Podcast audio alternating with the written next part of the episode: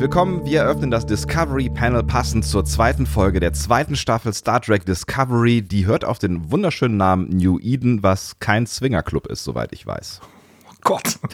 Ist das dein Anfang? Was ich finde, das klingt nach Swingerclub, oder? New Eden? Keine Ahnung. Ich verkehre nicht in solchen Kreisen. Ich dachte, auf dem Dorf macht man das eher.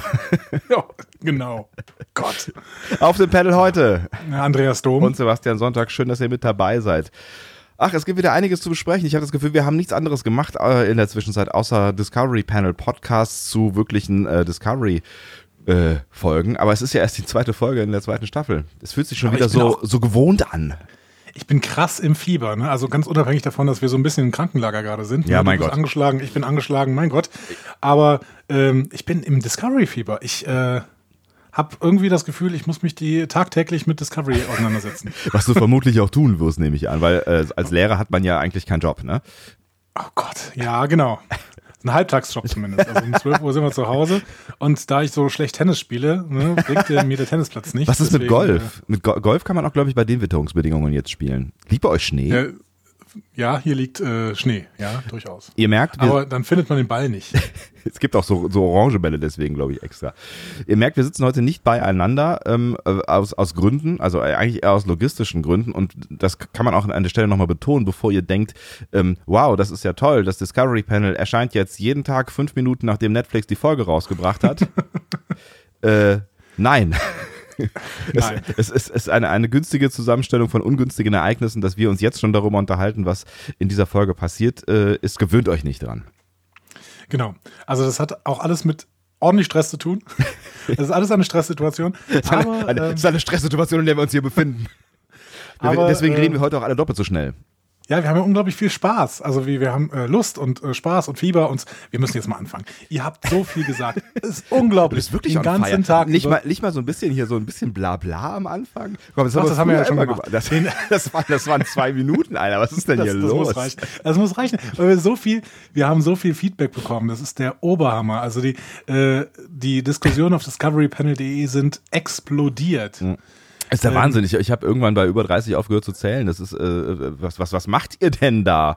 Also, habt ihr noch ein Leben? Ich find's toll. Ich find's großartig. Nein, es ist wunderbar. Es ja, ist wirklich es wunderbar. Ist ich möchte mich auch die ganze Zeit beteiligen, aber ich habe dem auch nichts mehr entgegenzusetzen, wenn sich da äh, äh, beispielsweise irgendwie, äh, keine Ahnung, Tau Tau und Felo äh, über den über die existenzialistische Ebene von Star Trek unterhalten, dann äh, sitze ich nur noch selig lächelnd daneben.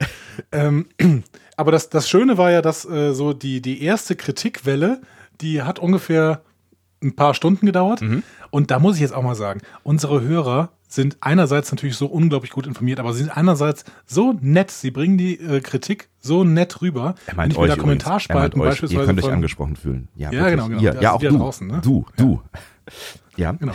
Fühlt euch gerade angeguckt. Wenn ich mir die Kommentarspalten bei, bei Robots and Dragons zum Beispiel angucke, mhm. ähm, boah, was haben wir tolle für, was haben wir für tolle Hörer.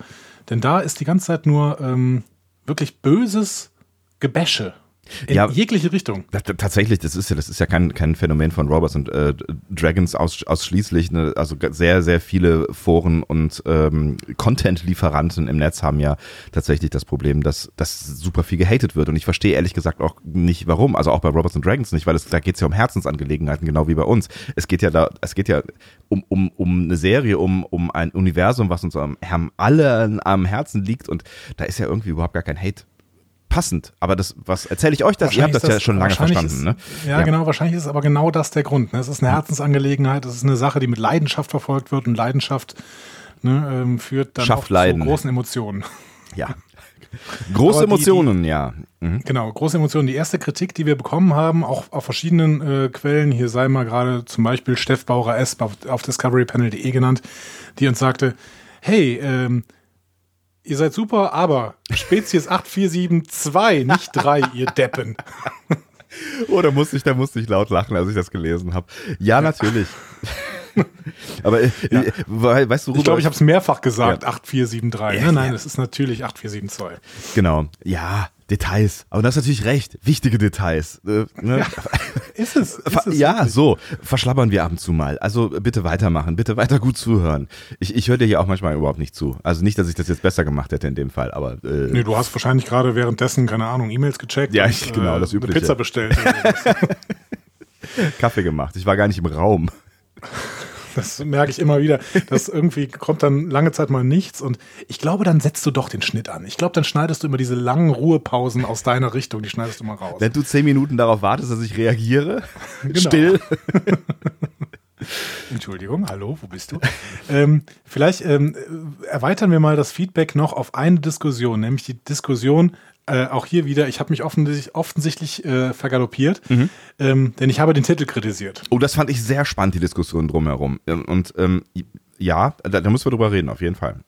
Ja, ähm, das werde ich übrigens heute lassen. Mhm. Ich habe zwar auch heute das Gefühl, dieser äh, Titel ist eher generisch, ja. aber äh, ich werde dazu nichts mehr sagen, außer diesem einen, äh, dieser einen Bemerkung, weil ich ganz garantiert sehr, sehr viele Ebenen nicht sehe. Aber äh, Und dann fange ich mal kurz an der Stelle an. Ich möchte, ich möchte, ich möchte dich an dieser Stelle kurz ermuntern, ähm, dich ähm, weiterhin daran zu beteiligen, Dinge zu tun hier in diesem Podcast und mutig zu sein, weil ich würde ganz gerne was über diesen Titel äh, sagen bei Gelegenheit, das für mich auch mit dieser ganzen Folge und der Richtung zu tun hat, die wir gerade bei Star Trek Discovery so ein bisschen äh, ansteuern, habe ich das Gefühl und deswegen würde ich ganz gerne gleich nochmal den, den Titel auch mit aufnehmen, weil ich glaube, dass er schon auch mehr als nur eine Ebene haben könnte, was ich ja zugegebenermaßen auch beim letzten Titel nicht so direkt gesehen habe, als du mir gesagt hast, dass du findest, dass er ähm, ein bisschen eindimensional ist begib dich jetzt nur wieder in die Rolle dessen, der natürlich die Community voll verstanden hat und der voll auf deren Seite nee, nee, nee, ist. Nee, nee, nee, nee. Ich wollte, ich wollte dir, nee, nee, nee, nee, nee. Ich, wollte dir gerade, ja, ja. ich wollte dir gerade Zuspruch geben. Mach weiter. Andi, wir brauchen deinen Input und da kann man auch schon mal daneben liegen und da kann, vor allen Dingen kann man darüber diskutieren. Da, ne, also ich bin ja voll drauf eingestiegen das letzte Mal und habe gesagt, ja klar, sehe ich auch so. Ich habe mir keine Gedanken vorher gemacht und du hast mir das sehr gut erklärt und deswegen habe ich gedacht, ja, hast du völlig recht. Das ist ein bisschen. Du hast mich gerade ermutigt, mehr, mehr Kontroverse zu bieten. Ja sich mehr Leute an meiner ja. Meinung reiben können. Ja. ja. Und irgendwann, irgendwann, dann geht es mir ganz, ganz schlecht. Und dann müsst ihr mich alle aus dem Tal der Tränen wieder rausholen. Ach, Papa, ich fange mal gerade an bei dieser Titeldiskussion. Ich nehme dich auch in den ähm, Arm. vielen Dank. Ab und zu mal. Äh, ich fange gerade bei dieser Titeldiskussion an. Ja. Äh, da ähm, ist eine gute Grundlage, ist das Feedback von Markus Passig auf Facebook. Der mhm. schreibt, ähm, äh, zum Titel hätte ich noch einen Input. Man könnte den Titel auch so sehen, dass die Crew einen Bruder gefunden hat. Captain Pike verbrüdert sich ja in gewisser Form mit der Crew. Man könnte auch sagen, dass mit Brother Saru gemeint mhm. ist, da hier auch die Beziehung zwischen ihm und Burnham und auch seiner eigenen Schwester thematisiert wurde. Von daher würde ich den Titel gar nicht zu sehr und nur auf Spock beziehen, mhm. sagt er. Finde ja, ich, ist, das, ist, da bist du schon dabei, ne? Sind na, nein, es sind, es ist eine interessante Argumentation. Also ich finde die, äh, die, die, ähm, Saru-Bruder-Geschichte äh, äh, tatsächlich noch, noch ein bisschen plausibler, wobei man schon auch sagen muss, dass das mit Saru ja wirklich nur eine sehr, sehr, sehr, sehr kleine Rolle gespielt hat am Rande. Ne? Also es war im Prinzip nur eine Szene und drei Sätze oder zwei Sätze oder sowas, wo also es um seine Schwester darauf ging. bezieht, ne? dann würde ich fast sagen, Brother ist sogar noch generischer. und diese, ähm, diese Mini-Bemerkung soll dann äh, einen Episodentitel auslösen, also ich weiß nicht. Aber das Pike, das finde ich ganz interessant. Aber ähm, da, da gab es ja irgendwo noch einen Kommentar zu. Ich weiß nicht, ob ähm, du den hier gerade mitkopiert hast. Ich suche. Ich habe auf Twitter noch weiter. ein paar Kommentare von ja. Dunderklumpen80, die äh, sich äh, zu diesem Titel äußert. Und sie sagt, meistens stimme ich euch ja zu, aber mit Titel Brother übersieht ihr äh, in my honestly opinion mhm. ähm, Nee, sie hat nicht honestly geschrieben, aber in my opinion, ein paar Ebenen. Natürlich hat man die eigentliche Burnham-Spock-Beziehung zwischen Bruder und Schwester, das ist das, was ich angesprochen hatte. Ne? Ähm, aber da ist noch so viel mehr drin. Wir haben die Crew, Brothers in Arms, die ah, ja. zusammenwächst, mhm. zur Familie äh, wird, geworden ist. Wir haben Pike Spock versus Kirk Spock, das da immer mitschwingt, die ebenfalls eine brüderliche Beziehung haben. Und man könnte mit Sicherheit noch mehr Ebenen ausführen, wenn es um diverse Charaktere und Spezies geht und auch das Verhältnis der Discovery Crew zu Pike als neuem Captain. Mhm. Also das mit den Brothers in Arms fand ich schön. Das habe ich tatsächlich, also das habe ich nicht gesehen und das fand ich irgendwie, fand ich irgendwie ein, ein schönes Bild und eine schöne Ebene, mit der, wo ich, wo ich auch mitgehen würde, wo ich allerdings jetzt nicht unbedingt glaube, dass ohne die, die Writer zu unterschätzen, dass man das unbedingt mitgedacht hat. Aber ich finde, es ist eine schöne Ebene. Weiß ich nicht, denn äh, da weist uns äh, Onkel Tim auf Twitter nochmal äh, ja. drauf hin. Er sagt, es wird auch an einer Stelle sogar explizit von Geschwistern gesprochen. Mhm. Ja, das ist, unsere Brüder und Schwestern lassen wir nicht allein oder sowas, sagt, sagt Burnham oder Mhm. sowas, ne? oder nicht im Ja. Stich oder was auch immer. Das stimmt. Hat er recht. Andererseits steht hier nicht Brothers and Sisters, sondern steht Brother. Hm. Gut, aber auf jeden Fall, äh, man kann auf jeden Fall mehrere Ebenen in diesem äh, Titel sehen. Und äh, du wirst ja gleich da verteidigen, dass man auch noch äh, mehrere Ebenen in New Eden sieht. Ja, zumindest eine Anspielung oder eine, eine Richtung oder irgendwie, also ich, es hat für mich so ein, so ein, ach, keine Ahnung, ich weiß auch nicht so ganz genau. Wir müssen darüber reden. Wir müssen gleich Schieben, über, schieben wir es mal ans Ende vielleicht. Ne? Ja, möglicherweise ist das tatsächlich, hat, ja. Ja. Oder vielleicht gibt es noch, eine, noch eine zwischendrin, ich weiß es nicht. Wann, irgendwann muss es raus. Keine Ahnung. The Great Release, kein Problem. äh, tu dir keinen Zwang an. Nee, nee. ähm, ich äh, Tue ich nicht. führe noch gerade ein weiteres Thema ein, Ja. nämlich von Max Snyder, der sagt uns äh, zum Thema Discovery versus Enterprise, wie das denn jetzt aussieht. Was ist denn jetzt eigentlich das Flaggschiff und was ist denn wirklich hier das, was die, äh, ja, was so auf dem neuesten Stand der Technik ist? Mhm. Und er sagt, ich glaube, die Discovery ist so das Bleeding Edge Hightech-Schiff der Sternenflotte. Ja, fand ich auch sehr schön, als ich das gelesen habe. Ja, mhm. und die Enterprise wäre dann das ausgereifte Flaggschiff. Mhm. Was ja eigentlich auch auf Forschung ausgelegt ist, ne? Also das war ja, Ja. jetzt gerade auch auf einer Fünfjahres-Forschungsmission, ne? Also da ging es ja. Aber vielleicht mehr Richtung der Prototyp, der auch eher im äh, erdnahen Raum ausprobiert wird, weil da kann eher mal was dran kaputt gehen. Wobei in der Discovery, glaube ich, noch nie was kaputt gegangen ist. Zumindest bei diesen Forschungen. Und äh, die Enterprise eben als ausgereiftes Flaggschiff. Ich glaube, darauf würde der Fokus liegen. Finde ich, keine, sein, ne? finde ich keine total schlechte äh, Erklärung. Also es würde zumindest auch erklären, äh, warum das Flaggschiff dann vielleicht technisch äh, ein bisschen weniger ausgereift ist als die Discovery, wobei wir auf der Enterprise ja jetzt auch noch nicht wirklich drauf fahren, außer äh, kurz mal in einem Flur. Ne? Also wer weiß, wie die Brücke aussieht, der Enterprise ähm, in dieser, äh, dieser Serie, ne? Vielleicht, um mal eine Anspielung zu droppen, auf die viele Leute jetzt wieder eingehen werden. Vielleicht ist die äh, Discovery sowas wie der letzte Android-Scheiß, also richtig äh, technisch auf dem neuesten Stand, aber vielleicht noch nicht so hundertprozentig ausgereift in der Bedienung. Äh, und äh, die Enterprise ist so das iPhone. Ja. Ich würde mich, ich, ich überlasse euch das. Macht ihr das, ja? Ich, ich würde mich da gerne jetzt gerade nicht mit. Ja, ich also- habe jetzt eine Apple, Apple gegen Android-Bemerkung gemacht. Ja. Jetzt gleich mache ich noch eine Star Wars gegen Star Trek und noch eine Religion gegen gegen Wissenschaft. Und dann äh, haben wir die Kommentarspalten auf jeden Fall gefüllt. Ach so machst du das. Du machst jetzt, du, du streust jetzt bewusst Kontroversen, ja? Ja, genau. Ähm, Dann mach mal weiter. Ich- Akademie für Wissenschaften. Ich lasse ich lass Ähm, die, ich lass die Apple-Android-Diskussion da gerne wirklich, also da möchte ich, also das, was ein Quatsch. Ja, danke. Jetzt äh, machen wir weiter. Machen wir weiter mit mit was wirklich Interessantem. Der, äh, oder der oder die Le Mathieu auf discoverypanel.de Ja. Mhm. sagt uns was zur Cassini-Mission. Hm? Ähm, denn sehr, sie oder er sagt, ich glaube, man hat gerade diese Mission gewählt, da Robert Picardo ja sehr dafür geworben hat. Auf der letzten FedCon wurde uns ja auch sein musikalischer Trailer zur Cassini-Mission gezeigt. Vielleicht sollte das der Wiedererkennungswert sein. Und in einem Interview wurde gesagt, dass die Bilder der Mission zeigen sollen, wie klein wir im Universum sind und welchen Stellenwert wir darin einnehmen. Somit nimmt man durch diese Bilder Bezug auf das Ringen Burnhams mit ihrem Platz im Universum und der Frage, was ihre Bestimmung sei. Wow. Das mit dem Interview Mhm. weiß ich nicht mehr so genau. Also, beziehungsweise ich habe da erstmal nichts gefunden auf eine spontane Suche. Da wäre es ein Traum, wenn du da irgendwie noch eine Quelle dazu posten könntest, Le Matia. Ähm, aber das mit Robert Picardo, das hatte ich völlig vergessen. Da waren wir ja anwesend, als Ja. er das quasi gemacht hat. Genau, er hat da ja wirklich äh, viel, viel für äh, die Werbetrommel geschwungen und gesungen und äh, Halleluja. Also das war ja, also da war ja einiges, äh, ne? Ähm, trotzdem äh, weiß ich nicht genau, ob das ausreicht als, als eine Art Link in eine Serie hinein, weil das wäre ja schon, also das ist ja schon, also ich weiß gar nicht mehr, ob, das, ob man das Fanservice nennen, nennen können sollte, weil das, da brauchst du ja schon einen ziemlichen Durchblick. Oder Ja, gut, Glück, dass das du gerade auf der FedCon warst, ne? Ja, das machen die äh, Schreiber schon, glaube ich, sehr gerne, wie wir an vielen Stellen in dieser Folge, glaube ich, auch wieder gesehen haben, so Minimalanspielungen zu setzen, die dann wirklich nur Hardcore-Fans irgendwie erkennen. Aber in den ersten, ersten gefühlten drei Minuten der Serie, ähm, wo man das Gefühl hat, dass sie da noch gerade irgendwie ein Statement setzen wollen oder irgendwie uns vorbereiten wollen. Also es ist ja auch so der Moment, also rein dramaturgisch der Moment, wo man eigentlich kurz umreißt, wo man gerade ist und in welchem Universum man sich befindet und so. Und das dann so zu droppen als kleinen Fanservice, ich glaube, da steckt mehr hinter, ehrlich gesagt. Ich glaube, da steckt mehr hinter. Ich bin gespannt, ob wir das bis zum Ende der Staffel erfahren werden. Vielleicht hat es ja auch was hier, ne? Also ich meine, es ging ja irgendwie um die Erforschung äh, von Saturn und ähm, hat, hat er nicht auch so, ich weiß gar nicht, hat er, hat er so Ringe? Ja, ich glaube schon, ne? Saturn Oder? hat einen Ja, Ring. ja. Mhm. Äh, Wir hatten ja jetzt heute auch mit einem äh, Planeten zu tun, der mehrere Ri- Ringe hat. Vielleicht hat das ja. Mhm. Hm. Klingt gut. Ja, ich weiß, die, die, die, Android gegen iPhone, ne? das Gle- Gleichnis ist jetzt auch nicht besser als es.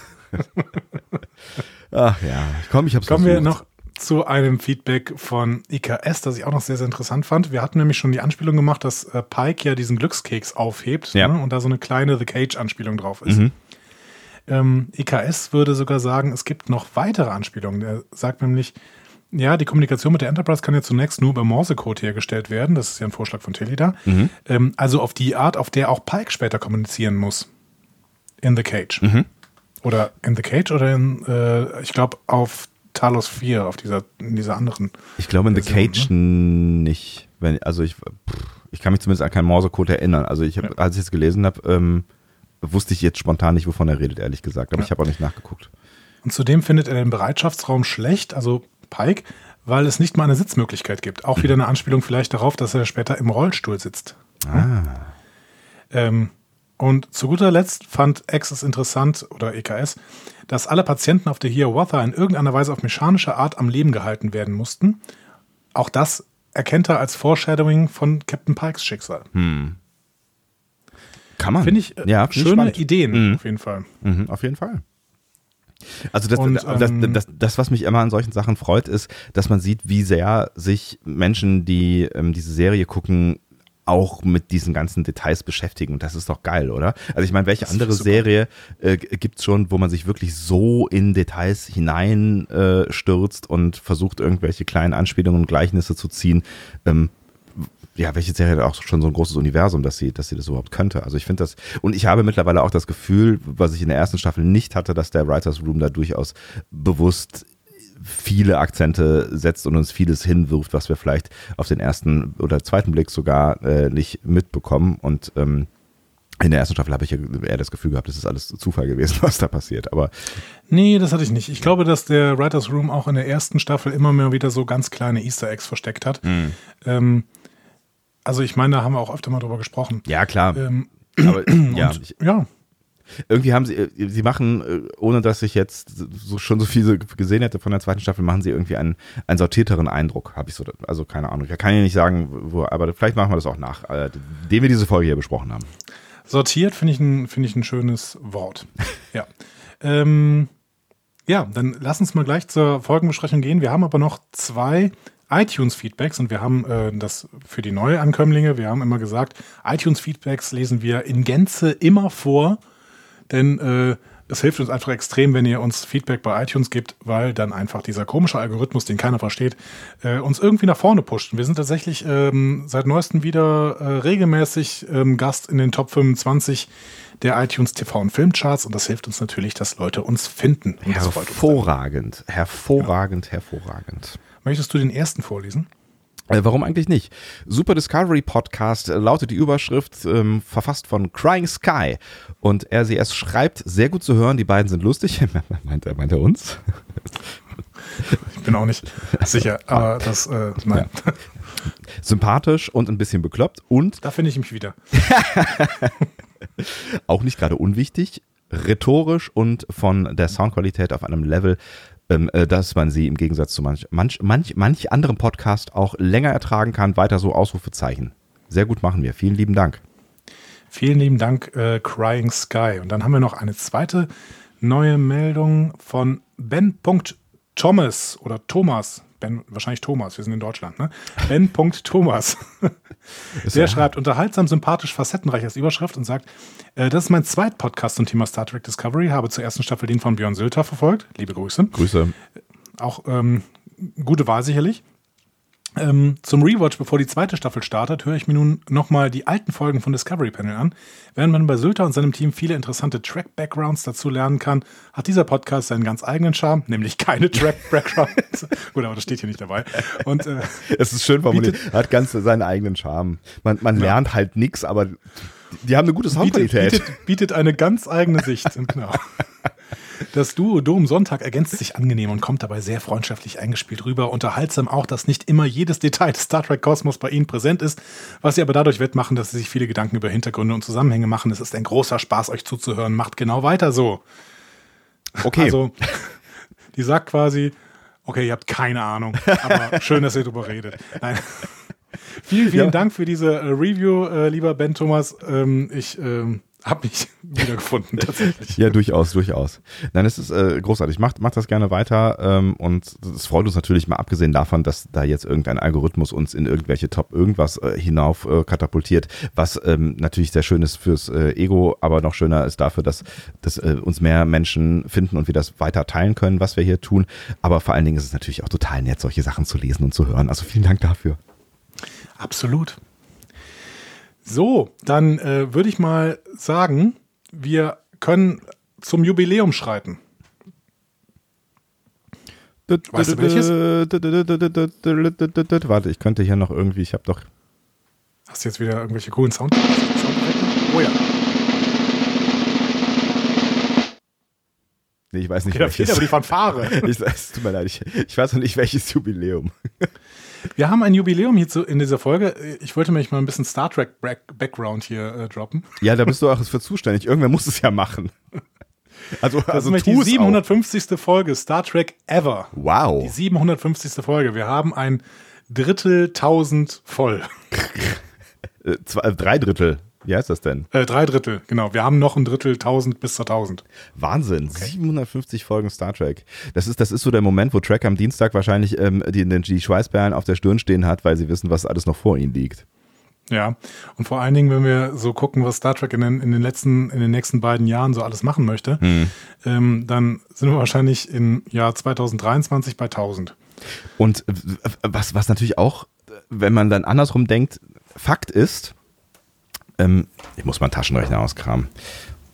Calculator. So, ähm, wenn du 750 Folgen hast, ja, die alle, ja. sagen wir mal, durchschnittlich 45 Minuten dauern, ja, mhm. dann sind das 33.750 Minuten geteilt durch 60, sind 562,5 Stunden geteilt durch, was habe ich jetzt gemacht? 24, 24, danke, da bin ich.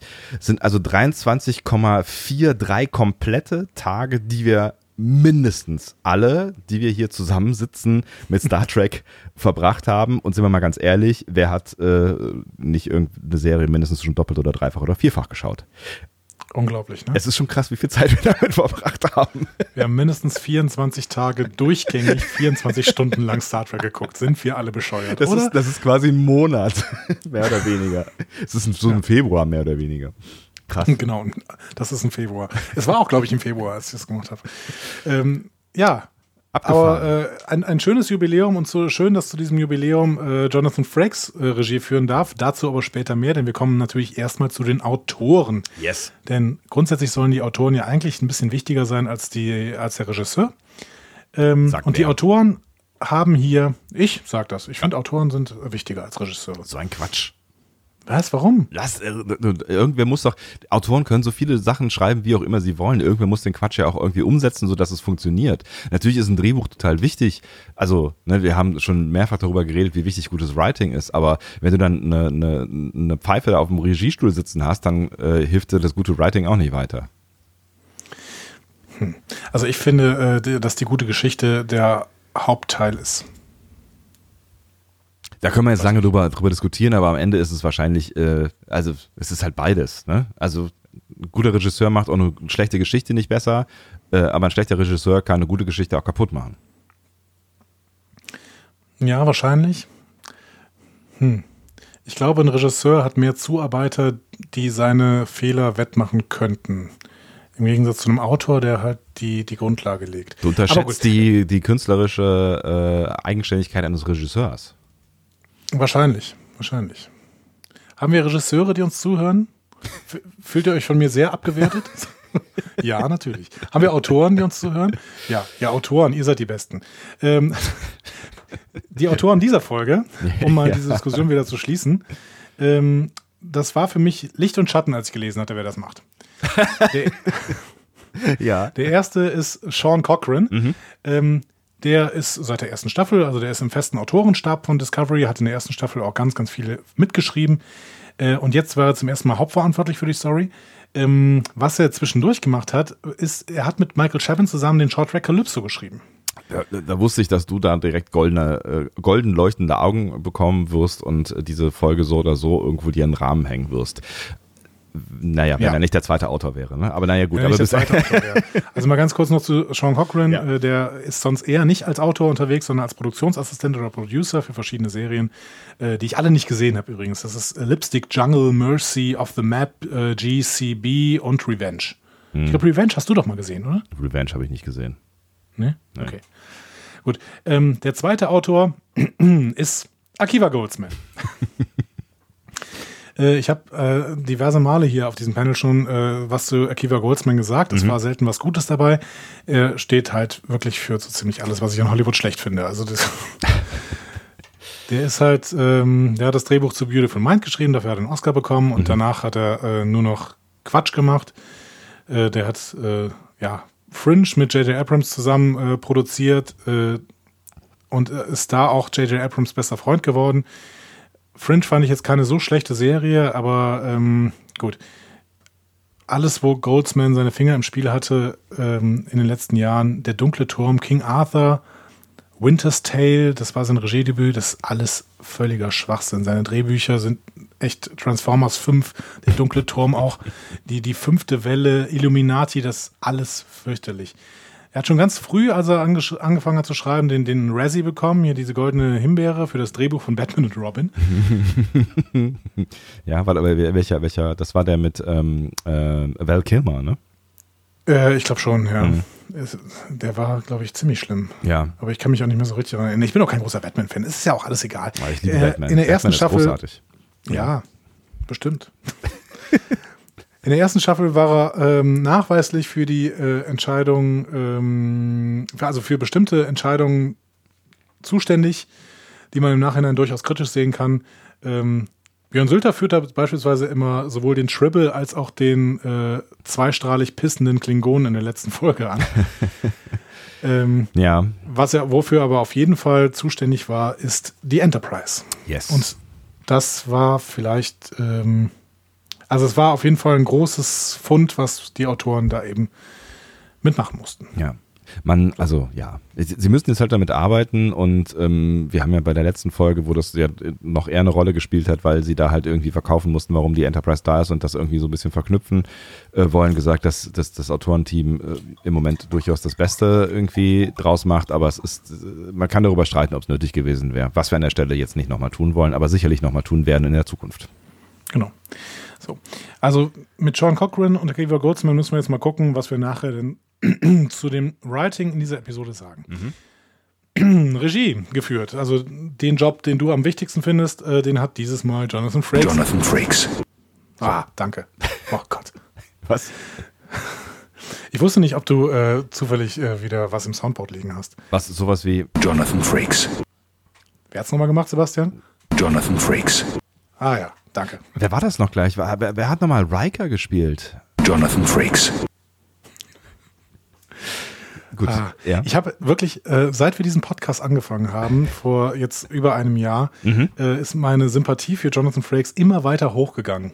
Ich mag den wirklich mittlerweile richtig, richtig gern. Am Anfang habe ich irgendwie gedacht, okay, ähm, komischer, untalentierter Schauspieler, der in TNG halt äh, die zweite Rolle, zweite Hauptrolle gespielt hat. Aber mittlerweile, auch wegen seines Auftritts bei der FedCon, ich habe ihn wirklich zu schätzen gelernt. Ja, durchaus. Man, man verzeiht ihm auch das ein oder andere. Ne? Also auch die, die Dinge, die er dann möglicherweise in der Vergangenheit gemacht hat. War das erfunden? Nein. Eine ähnliche Geschichte hat sich in den 80ern in Florida ereignet. Ob das auch für diese Geschichte gilt, weiß ich übrigens nicht. Wir werden sehen. Ähm, Nee, cooler Typ. Ich mag, ich mag den auch total gerne. Also äh, spätestens seit der FedCon, ähm, der ist witzig, der ist eloquent, der mag Star Trek extrem gerne, ähm, der mag die Star Trek-Fans extrem gerne. Also der, der findet das alles richtig geil, was da rund um den Star Trek entstanden ist als, als ähm, Kosmos. Und das macht total Bock. Er hat so eine total gute Energie, ähm, die, ich, die ich vor allen Dingen auf der FedCon dann sehr zu schätzen äh, gelernt habe. Und ich glaube, jemand, der Star Trek mag, ähm, und wirklich so eine Leidenschaft in sich trägt, der kann gar nicht so fürchterlich viel falsch machen, wenn er an so einer Serie mitarbeitet, wobei man sagen muss, ne, das gilt schon auch für viele Menschen, die da mitarbeiten, würde ich jetzt mal behaupten. Ja, definitiv. Aber von den Schauspielern würde ich schon sagen, ist, ist Frakes schon der, der am ehesten irgendwie Mr. Star Trek genannt werden könnte. Weil, ich mein, ich habe jetzt mal ein paar Hard Facts rausgesucht. Der hat, äh, das ist die 18. Regiearbeit für Star Trek hier. Also zuvor hat er acht Episoden TNG, drei Episoden DS9, drei Episoden Voyager, zwei Filme, ähm, nämlich First Contact und Insurrection. Und in der letzten Staffel Despite Yourself, das heißt den Staffelauftakt der zweiten, Staffel, äh, zweiten Halbstaffel, ähm, Die zu unseren er? Lieblingsfolgen gehört durchaus. ja, definitiv. Die haben wir am höchsten bewertet in der letzten äh, Staffel. Ähm, also, das ist schon jemand, der hat auch in vier verschiedenen Serien und vier Filmen mitgespielt. Das ist schon jemand, der wirklich ähm, am, am ehesten wirklich sich mit Star Trek identifizieren. Also, er hat auch nicht viel anderes. Doch, der hat auch ein paar andere Sachen gemacht, aber man verbindet schon Star Trek sehr stark mit Jonathan Frakes und andersrum. Ja, durchaus. Der hat übrigens am 19. August Geburtstag, genau wie Gene Roddenberry. Ist das ein Zufall? Oder? Ja? War das erfunden? Nein. Eine ähnliche Geschichte hat sich in den 80ern in Florida ereignet. Ja. Hm. Genau, die Dann muss Diana das ja stimmen. Moldauer, Diana Moldauer ist übrigens am selben Ge äh, Tag äh, geboren. Die Polaski. Ah, guck mal einer an. Vielleicht war das auch irgendwann ein Einstellungskriterium bei TNG. Wann sind Sie geboren? Nein, 20. Sorry. August geht nicht. Wir brauchen jemanden, der am 19. geboren ist. Ja, so viel zu Fakten für das äh, gegenüber dem Produktionsteam. Yes. Also, mein das- Gott, eigentlich- viel zu schnell geredet, oder? Bis jetzt habe ich viel zu schnell geredet. Ich weiß auch nicht, äh, ne, du hast ja gesagt, du bist on fire, vielleicht bist du auch im Fieberwahn, aber du hast gesagt, du hast deine, deine, deine äh, äh, grippalen äh, Effekt, in, in Effekt, deinen grippalen Infekt schon hinter dir, während ich ja noch sitze. Effekte. Ich habe gerade schon meine heiße Zitrone ausgetrunken, was mache ich denn jetzt? Naja, Weiß nicht, Kaffee? ja, ich kann dich doch hier nicht alleine sitzen lassen. Das Ich war kann doch, ja einfach schon mal was erzählen. ich habe das eben nur behauptet, ich gehe nicht wirklich aus dem Raum, während du redest. Okay, cool. Das heißt, du hörst mir zu? Ja, äh, zuhören ist ein großes Wort. Nun gut, wir gehen in Szene 1. Oh, es geht los, es geht los. Es geht los. Ja. Es geht los mit einem Was bisher geschah. Und äh, in diesem Was bisher geschah sehen wir wirklich sehr, sehr wenige Szenen, die aus der letzten Staffel stammen. Fast alle stammen aus der letzten Folge. Es gibt, glaube ich, eine ja. ganz kurze Szene, wo Calvo spricht und das ist eine aus der letzten Staffel, aber ansonsten alles aus der letzten Folge. Ja. Ja, ich, Also ich würde auch sagen, genau, das, Ja. also die einzige Szene ist tatsächlich die Kalber-Szene, ähm, wo Kalber quasi in, im Kopf oder wo auch immer äh, von Stamets, Spornetzwerk, hm. genau, über Spornetzwerk, das, äh, damit werden wir uns ja heute auch noch beschäftigen, ähm, mit, mit, mit äh, Stamets über sein Leben und so weiter spricht, ne? Ich finde, ein leichter Fokus lag bei diesem, was bisher geschah, auf diesen, diesen Asteroiden, der gefangen worden ist. Stimmt. Aber der hat natürlich auch eine Rolle gespielt jetzt hier, ne? Also auch Ja. keine total unwichtige. Aber ich fand es ganz spannend. Also diese Szene von Burnham, wo sie auf diesem, äh, auf der Hiawatha quasi zusammengebrochen ist, wurde gezeigt, aber es wurde da nicht der Engel gezeigt, sondern quasi dieses Asteroidenstück in ihrer Hand. Das fand ich ein bisschen unerwartet. Ja, stimmt, hast du recht. Genau. Und äh, ähm, es, es gibt äh, durchaus auch Dinge oder Ereignisse, die überhaupt gar nicht mehr vorkommen. Äh, äh, T- Tig Notaro hier, äh, Dings, äh, Genau. kommt überhaupt gar nicht mehr vor, jetzt in dieser Folge, ne? Ist erstmal wieder ausgeblendet auf jeden Fall, genau. Ja. Aber ich denke mal, wir werden sie noch sehen. Ja. Ist ja ein recurring Charakter. Yes. Gut, und dann gehen wir in die ähm, aktuelle Folge rein Mhm. und wir sehen äh, die Discovery, die durch einen Nebel mit Energieblitzen fliegt. Schön. Sah gut aus. Ja, sah total gut aus, aber ich muss sagen, das habe ich in der ersten Staffel schon mal gesagt. Ich will endlich mal wissen, was ein Nebel im All überhaupt ist. Ja, das Wir brauchen dringend mal irgendeinen Astrophysiker, der mir das erklärt. Ohne Atmosphäre kann es doch keinen Nebel geben, oder? Ja, das weiß ich auch nicht. Aber es gibt doch, es gibt doch diese, diese, diese Nebel, oder? Da, also das gibt's ja nicht nur Star Trek, drin oder? Kaffee. Aua. Entschuldigung, jetzt hab ich mich vor Schreck äh, ins Mikro gebissen. Ja, also natürlich gibt es Nebel im, im All, sonst äh, wäre die ganze Serie Voyager sinnlos gewesen. Die fliegen ja Die nur von fliegen, glaub Nebel zu Folge. Nebel. Ja, Genau. genau. Das, vielleicht hat das auch noch damals irgendwie, denn es, ich glaube, das war die erste Serie, die äh, vollständig ähm, ohne, Modelle gearbeitet hat. Das ist jetzt wieder gefährliches Halbwissen. Ja, ich glaube, das stimmt auch gar nicht. Naja, auf jeden Fall haben die viel Computer animiert. Vielleicht lag es auch daran, dass, die Computer noch nicht so gut waren und deswegen vieles im Nebel versteckt werden musste. Du meinst, äh, das war Clouding? Im wahrsten Sinne des Wortes. Ach ja, egal. Das ist, ja. ähm, widmen wir uns anderen Dingen.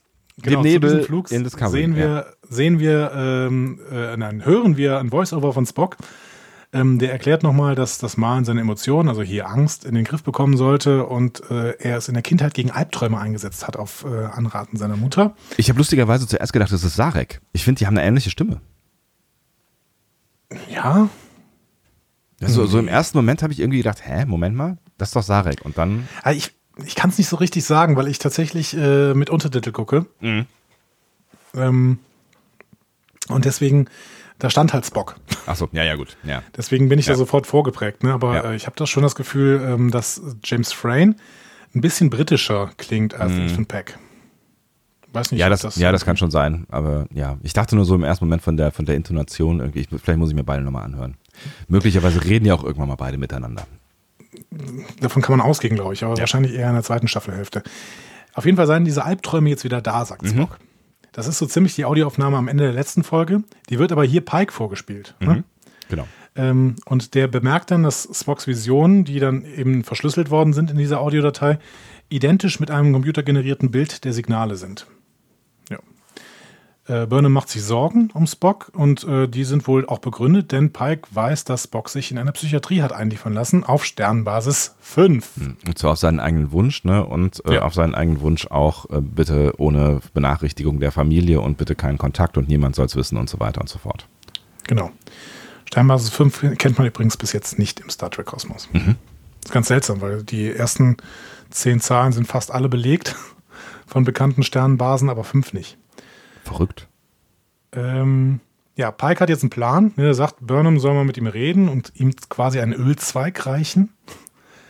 Fand ich, ähm, fand ich schon eine schöne Bemerkung, das mit dem Ölzweig, weil das ist so irgendwie, die wollen halt zeigen, Pike ist belesen und äh, Ja, das kommt ja dann nochmal noch mal hier und da durch, ne? Auch bei dem einen oder anderen Zitat, was er in dieser Folge noch verwenden wird. genau. Weißt du, was das mit dem Ölzweig auf sich hat? Nee. Ich wusste es nämlich nicht. Ich wusste, ich weiß es auch nicht und ähm, ich, ich hatte, äh, ich habe so im Hinterkopf äh, eine Vermutung gehabt, dass das irgend, irgendwie was Biblisches sein können wollte. Aber du wirst es Hatte mir ich jetzt auch, erklären. deswegen habe ich es mal gesucht. Ja. Äh, ist aber nicht biblisch. Ähm, Es ist einfach eine, ein Verweis darauf, in, im alten Griechenland und deswegen natürlich auch in Rom, die haben ja alles geklaut, war das so ziemlich die höchste Auszeichnung, die man jemandem geben konnte. Also Ah. beispielsweise der Sieger der Olympischen Spiele hat äh, einen Ölzweig bekommen. Und das ist ein Symbol des Friedens. Okay. Gut, in dem Fall ist es also einfach nur eine Metapher und ähm, keine Anspielung auf irgendwas. Das beruhigt mich irgendwie. Genau.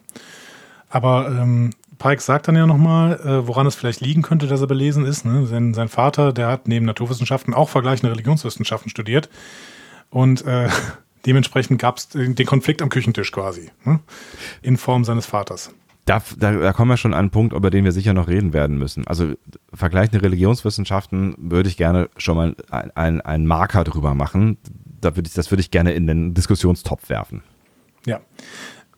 Ich würde jetzt auch an dieser Stelle schon sagen, in Pike ist dieser Konflikt zwischen Wissenschaft und Religion schon angelegt und der wird uns eben verfolgen. Würde ich jetzt mal sagen. Ja, da, ist, da, da steckt viel Spannendes drin. Aber äh, ja, vielleicht, mach, vielleicht sammeln wir erstmal. Wir sammeln erstmal, okay, gut. Ähm, ja, Burnham glaubt nicht, dass es klappt mit dem Ölzweig, denn äh, Spock will ja offensichtlich äh, eh nicht mehr mit ihr reden. Ähm, und Burnham will jetzt auch nicht mehr mit Pike reden. denn der äh, lädt sie zwar mit diesem Angebot, dass er so ein paar Details von seiner Familie erzählt, dazu ein, irgendwas äh, von ihr preiszugeben, aber sie behält ihr Erlebnis mit dem roten Engel auf der Hiawatha erstmal für sich. Obwohl sie kurz angesetzt hat. Ne? Also man hat gedacht, jetzt, jetzt sagt sie es, aber sie sagt es dann doch nicht. Ja, aber da muss Pike eigentlich schon was gemerkt haben, oder? Sie guckt ihn mit eindringlichen Augen an und sagt, ja, ihr auf dem Planeten, da, äh, danke, dass Sie mich gerettet haben. Ich glaube, das sind so Sachen, das, das passiert in Fernsehserien, damit wir denken, jetzt, geht, jetzt kommt's raus und äh, die, das Gegenüber merkt sowas dann immer nicht. Also Pike lässt sich ja so gar nichts anmerken. Wenn er was gemerkt haben sollte, dann ähm, nicht so, dass der Zuschauer es merken soll, dass er was gemerkt hat. Er erfährt es ja auch in unmittelbarer Zukunft schon. Ähm, aber jetzt erstmal wird er auf die Brücke gerufen, der Pike. Übrigens die Töne in dieser Episode sehr tossig, fand ich. Ja, äh, andauernd, ne? Andauernd diese, diese, dieses, diese ganzen alten Sachen äh, ist mir auch aufgefallen. Also mehrfach. Also eigentlich auch schon in der letzten, aber da haben wir gar nicht drüber geredet. Ne? Aber das Nee. Sound, das Sounddesign quasi äh, ist äh, sehr, sehr original. Voll. Ich habe teilweise auch, glaube ich, direkte Tonschnipsel aus alten Serien irgendwie erkannt. Ich habe das auch mal bei irgendwem, irgendwer hat auch gelesen, dass so direkte Tonschnipsel aus Balance of Terror zum Beispiel benutzt worden sind. Also, Ach echt? Ähm, mhm. Ich habe mal eben ganz kurz versucht, in Balance of Terror reinzuhören, rein beziehungsweise reinzugucken, aber ähm, äh, dafür hat die Zeit dann nicht gereicht, irgendwie da einen Schnipsel zu finden, der genauso war wie hier irgendwelche Tonschnipsel. Aber mhm. ähm, man hat schon gemerkt, dass es sehr tossig ist. Kann man ja nur im Auge behalten. Vielleicht fällt uns da ja noch irgendwie was Griffigeres auf. Bestimmt. Ähm, warum wird Pike gerufen? Ein Signal ist wieder aufgetaucht. Aber das ist weit, weit, weit, weit weg. Ah ja, eins dieser roten Signale, ihr erinnert euch. Genau. Und nachdem Tilly dann äh, alle Tabs auf Burnhams äh, Computer wieder zugemacht hat, ähm, können Tilly Burnham und äh, Pike und Detmar als Ausführende so ein Techno-Bubble-Praxistest, keine Ahnung, Tilly hat irgendwie ein Sonar entwickelt, whatever, ähm, äh, können auf jeden Fall herausfinden durch einen kleinen Warpflug, dass das Signal ähm, über 50.000 Lichtjahre, nämlich genau 51.450 Lichtjahre weit weg liegt. Also weit weg? So weit weg, dass sie das wahrscheinlich nicht mehr erreichen wollen. Pike macht dann noch irgendwie das Fass auf mit äh, seinen nicht vorhandenen Kindern, die äh, so, ne, ich glaube 150 Jahre oder sowas. Enkeln, werden. genau. Äh, genau, Enkeln, genau, richtig. Das heißt, genau, die Voyager, Voyager, würde für 70.000 äh, Lichtjahre wie lang brauchen? Äh, knapp 60 Jahre, 69, war das so? Irgendwie 70 Jahre oder sowas, ne? Ja. Genau. Äh, also nicht knapp 60 Jahre, sondern knapp 70 Jahre, so rum, ja. ja. Und die Voyager ist ja schneller als die Discovery, die, glaube ich, ich glaube, die Discovery kann bis jetzt nur überhaupt 5 fliegen, oder? Ich glaube auch. Zumindest haben sie ihn bis jetzt nicht mehr rausgeholt.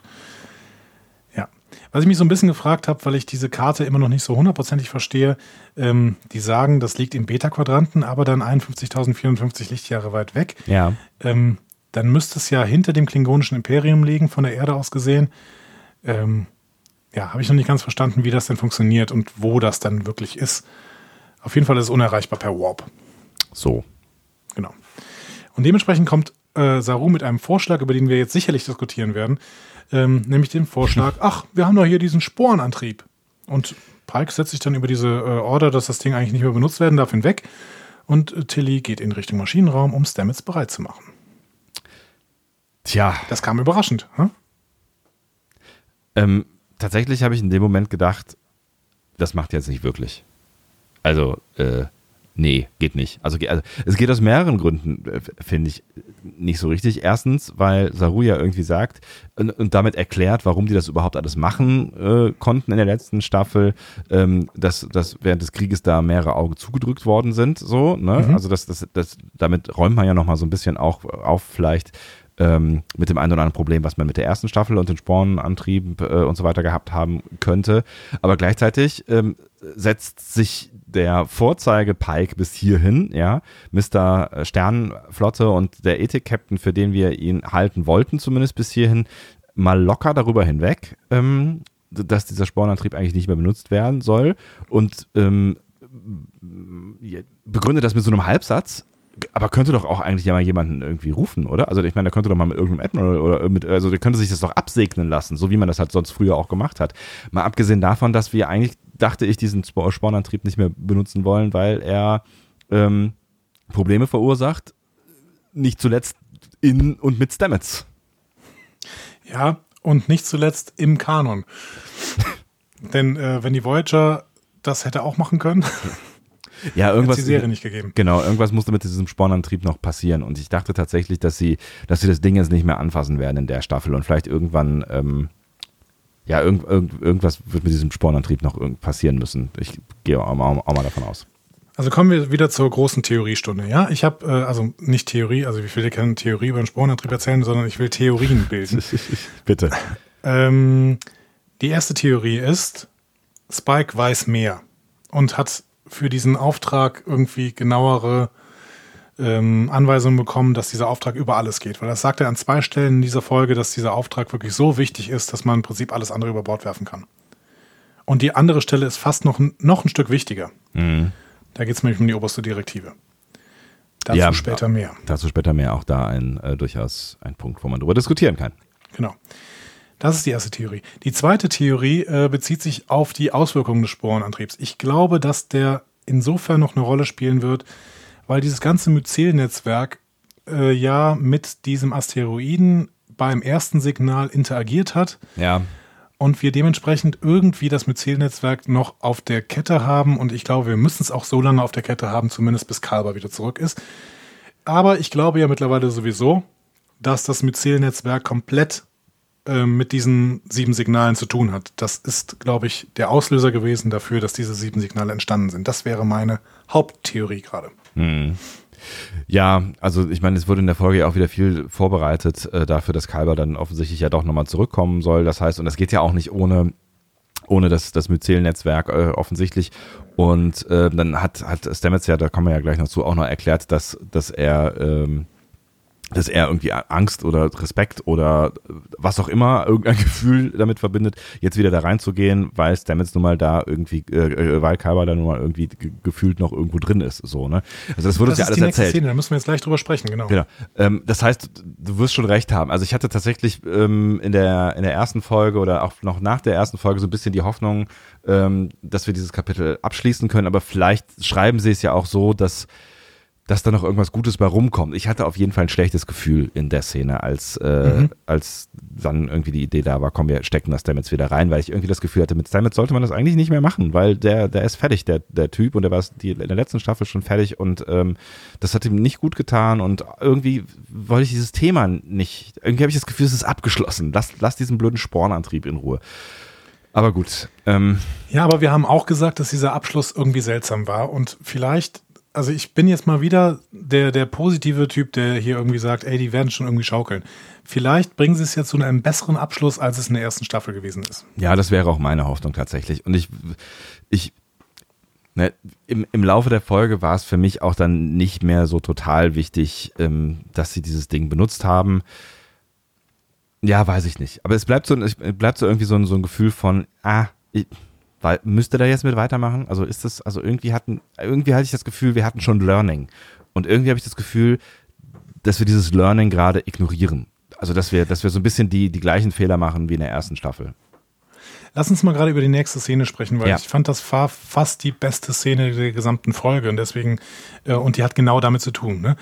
Ähm, Tilly und Stamets tauschen sich im Maschinenraum dann so ein bisschen über den Sporenantrieb aus und ähm, Stamets Gefühle bezüglich Dr. Kalber. Ne? Mhm. Ne? Die bringt er eben auch aufs, äh, aufs, aufs Trapez, aufs Parkett. Das hatten wir in der ersten Folge, in der ersten Staffel schon mal, dass ich diese Redewendung nicht hinkriege. Worauf bringt das denn? Aus Such dir was aus. Ich bin, ich bin mit allem einverstanden. Gut. Aufs Parkett. ähm, und er erzählt dann auch, dass er den im Sporennetzwerk getroffen hat. Und ich finde dieses, dieses Gespräch so bemerkenswert. Also erstmal wegen den Infos, die man hier droppt. Ne? Mhm. Der, der, der äh, Astromys mit, ähm, die Astromykologie, sagt Stamets, hat ihn gelehrt, dass niemals nichts jemals wirklich fort ist, weil alles von Pilzen wieder aufbereitet werden kann. Äh, finde ich auch, fand ich, also als ich das gehört habe, habe ich auch gedacht, das ist natürlich ein spannendes Ding. Das heißt, dass ja dann auch irgendwie äh, Zeit keine Rolle spielt, was, ne, wo wir im, im, in Bezug auf das Myzel-Netzwerk ja auch schon mehrfach drüber gesprochen haben. Aber wenn alles in jedem Zustand da ist, weil alles zu jeder Zeit rekonstruierbar ist, ist alles immer da und gleichzeitig weg. Ja, und das sagen aber ja so ziemlich alle Multiversen-Theorien, dass das so wäre. Mhm. Aber das Spannende finde ich hier die Bemerkung von Stamets danach. Denn Stamets hält das ja irgendwie nicht für richtig. Ne? Also der sagt ja irgendwie, ähm, ja, aber ich gehöre doch auf die andere Seite des Zirkels oder sowas. Ne? Weil er halt äh, sich selber äh, quasi in seiner Dimension verortet und wahrscheinlich mit seinem linearen Leben äh, okay ist. Genau. Und ich finde, das ist, das könnte so ein Mini-Verweis auch der Autoren darauf sein, dass der Tod auch das Ende sein sollte. Hm. Wenn die dem Stamets in den Mund legen, ja, aber irgendwie, ähm, also quasi so ein, so ein implizites Plädoyer für Sterblichkeit ist das ja. Hm? Was, was ihn dann vielleicht auch an irgendeinem Punkt äh, nochmal in einen Konflikt bringen wird, weil wenn es wirklich dann irgendwann so weit sein sollte, dass sie herausfinden, da ist noch irgendwie ein, ein äh, Stamets in irgendeinem Zustand oder in jedem Zustand. Äh, Kalber. Äh, Kalber, genau. Warum verwechsel ich die ganze Zeit? Ähm, in irgendeinem Zustand äh, oder in allen Zuständen noch in diesem, diesem Netzwerk und es gibt irgendwie eine Möglichkeit, ähm, einen Kalber-Zustand da wieder rauszuoperieren, äh, dann ist ja so die Frage, wenn was, was, was tust du, ne? Also wenn du halt irgendwie daran glaubst, dass ähm, du in deiner Dimension äh, schon irgendwie sinnvoll mit der Sterblichkeit unterwegs bist und das halt auch deine, deine, dein, dein Wesen und ähm, dein Leben definiert, was es ja durchaus tut. Also ohne Sterblichkeit würden wir andere Leben führen als die, die wir führen. Ja, absolut. Und ohne Linearität und so weiter. Ähm, dann baut, würde sich da ein sehr spannender Konflikt aufbauen, weil natürlich er sicherlich, also Stamets auch daran interessiert wäre, Kalber natürlich irgendwie wieder da rauszubekommen. Ja, genau. Gegen seine eigenen Überzeugungen. Das Ja. ist, finde ich, eine, eine spannende Nummer, weil das war vielleicht, wenn ich jetzt gerade darüber nachdenke, dieses ähm, gegen die eigenen Überzeugungen etwas tun, ähm, weil man vielleicht aus egoistischen Motiven dahinter steht, das kann vielleicht auch ein grundsätzliches Thema sein von Discovery. Ähm, das habe ich jetzt nicht zu Ende gedacht und möchte ich auch nicht weiter ausführen, aber, Aber es klingt voll gut. aber ich habe da irgendwas, irgendwas im Hinterkopf, äh, was da sich meldet. Ähm, ja, äh, zumindest machen sich jetzt alle zum Sprung bereit. ähm, und Pike hat aber schon resigniert und versucht erst gar nicht zu verstehen, was da jetzt passiert. Macht doch noch hier so den einen oder anderen äh, ironischen Kommentar. Ich finde das, also der Umgang damit ist wieder irgendwie ganz, äh, ganz amusing. So, so kleine Anspielungen auf die, auf die erste Folge halt, ne? Ja, und allgemein, was die dann gerade erzählen, das hat mir wieder sehr viel Freude gemacht. Ne? Also erstmal Pikes äh, läppische Bemerkungen über diesen Sporenantrieb. Na gut, okay, wenn ihr mir irgendwas erzählt von wegen Highway und äh, durchs ganze Universum auf, auf einer Pilzbahn, keine Ahnung. Ne? Ja, ja, genau. Also, Und Saru sagt sagt dann irgendwie sowas wie, äh, äh, you, have, have to be, there oder sowas. Ne? Also äh, du musst dabei gewesen Zum- sein quasi. zum ne? Talligraden, genau. Ja, äh, ge- ach, genau, das, ne, dann kommt noch die Talligraden-Geschichte so und, äh, ne, und Pikes äh, guckt dann so, äh, what, was? ja. Aber auch danach, ne? Also Ja. Pikes Ansage an die Crew ist, okay, macht euch bereit, wir benutzen jetzt den Sporenantrieb, keine Übung. Und dann be bold, be brave, be courageous. Da würde ich gerne an dieser Stelle nochmal kurz einhaken, weil tatsächlich in dem Gespräch mit Stamets am Ende schon der äh, schwarze Alarm ausgelöst wurde und man auch mehrfach hört, schwarzer Alarm, das ist keine Übung, bla bla bla. Und dann in der nächsten Szene äh, Pike erst den schwarzen Alarm befiehlt. Was ist denn da schiefgelaufen? Ja, das habe ich gar nicht gemerkt. Ja, Ein, ein, ein Fehler? Ein Continuity. kleiner Fehler? Ein kleiner Herr Frakes? Herr Frakes? Na? Was ist denn da los? Jonathan Frakes. Ah, Es geht immer wieder. Ja, kann, also so, ich glaube, es ist ein Fehler, weil äh, er sagt ja relativ klar, äh, mach jetzt hier bitte äh, Dingsbums, schwarzer Alarm und so. Ja, gut, also das habe ich tatsächlich nicht gemerkt, aber dann äh, ist es äh, klein, ein kleiner Flüchtigkeits-Continuity-Fehler. Ähm, aber schön, sie springen dann und Saru sagt danach, ja, sein erstes Mal vergisst man nie. Ne? Das sind so, das, das sind so die kleinen Bemerkungen, wie ich finde, wo ich, wo ich finde, da, da funktioniert Humor in Star Trek und das ist auch Humor in Star Trek, der, äh, der irgendwie passt. Ne? Ja, also ich will genau. jetzt nicht, nicht wieder den Fahrstuhlszenen äh, Nein, aber- aufmachen, aber das ist, das ist irgendwie, so haben wir das auch schon früher irgendwie mal äh, in, in Serien gehabt. Also, also gerade in D- DS9 habe ich so das Gefühl, so dieses, dieses kleine Augenzwinkern und äh, mal ein Glu- so, einen- so einen kleinen ironischen äh, Kommentar. So. Ich würde sogar so weit gehen, dass das durchaus ein Satz ist, der von Kirk hätte gesprochen werden kann. Ja, ja, stimmt. Also ja, Kirk war vielleicht sogar noch so ein bisschen weiter äh, vorne mit äh, oder die, die Original Series, als es dann in TNG, wobei TNG da auch Momente hat. Aber irgendwie anders. Also da, da, da kommen sie ja dann so, so ein bisschen. Also, also ich, Data ist da, ist da häufig das Comic Relief, ne? Aber Ja. ähm, ich, das ist so eine Art von Humor, finde ich, der tatsächlich irgendwie ganz gut zu Star Trek passt und ähm, wir auch schon da gesehen haben in den Mhm. vergangenen Jahrzehnten. Um die Szene abzuschließen, Stamets verlässt dann sofort den Sporenantrieb und lässt Tilly stehen. Ähm, ich frage mich, ob er jetzt was gesehen hat oder ob er gerade nichts gesehen hat. Ja, weiß man nicht. Er ist so ein bisschen pisst, ne? Oder, oder er ist Ja. überfordert oder irgendwas, aber er sagt sofort, nee, nicht jetzt, Tilly, und äh, haut ab, so, ne? Ja, overwhelmed irgendwie Ja. wäre das Wort, was mir eingefallen ist. Also irgendwie so äh, von seinen Gefühlen wirklich überwältigt. Auf Ja. die eine oder andere Art und Weise. Ne?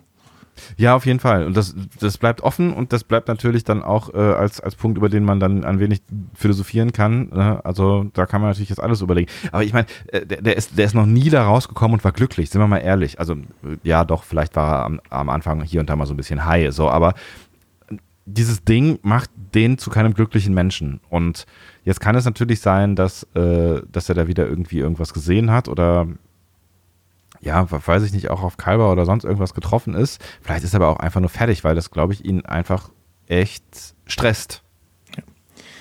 Ist denn für dich Pike hier schon fast auf Lorca-Niveau, wenn er so äh, Sachen macht? Ich habe da natürlich auch drüber nachgedacht und ähm, ich weiß es nicht, aber tatsächlich kratzt es so ein bisschen an dem Image, den äh, das, sagt man da grammatikalisch besser, ähm, äh, dass die erste Folge von, von Pike so ein bisschen aufgebaut hat. Und ähm, ich habe mich äh, unterhalten im, äh, auf, auf Arbeit. Ähm, auf Maloche, ne? Auf Maloche, und da sagte ein Kollege, ähm, ich habe das Gefühl, Pike wird der nächste Lorca. Der dreht irgendwann. Der wird irgendwann der Bad Guy. Ich gedacht, wo ich überhaupt nie im Leben drüber nachgedacht habe vor dieser, dieser Folge, weil ich dachte, nee, das machen die auf gar keinen Fall, weil Pike ist äh, eingeführt als endlich der Mann, der die Crew zusammenbringt, der ein Crewgefühl mit reinbringt, der äh, so ein Ankerpunkt sein wird. Ähm, ich glaube jetzt auch nicht so wirklich, dass, dass Pike der nächste Lorca wird, aber das sind jetzt schon die ersten Anzeichen, dass er auch nicht so glatt ist oder so nicht, nicht so pikar ist, ähm, wie ich ihn mir vielleicht heimlich gewünscht hätte. Hm. Ich bin mir nicht ganz sicher. Also ich glaube weiterhin an, an Pike. Ich glaube nicht, dass sie in der zweiten Halbstaffel ins Spiegeluniversum fliegen und merken, dass Pike eigentlich aus dem Spiegeluniversum ist. ähm, ja, ich meine. Und deswegen die, die, die, die äh, Discovery übernommen hat, weil er weiß, dass sie ihn ins Spiegeluniversum führen kann. Oder das ist nicht der echte, der echte Pike oder so. Everything is possible. Vielleicht ist das ein, ein, ein anderer Pike aus dem Myzel-Netzwerk oder so. Oder ein Android, den Matt äh, auf, die Discovery gebracht hat. Nein. Also ich glaube das ich glaube nicht. nicht. Ich glaube, Pike ja. ist Pike und Pike äh, ist ein Good Guy. Ähm, aber er darf ja auch seine Schattenseiten haben. Also ich meine, diese puren Good Guys, ähm, davon haben wir schon viel zu viel in mir, mir gelingt alles Stab äh, Burnham. Ne?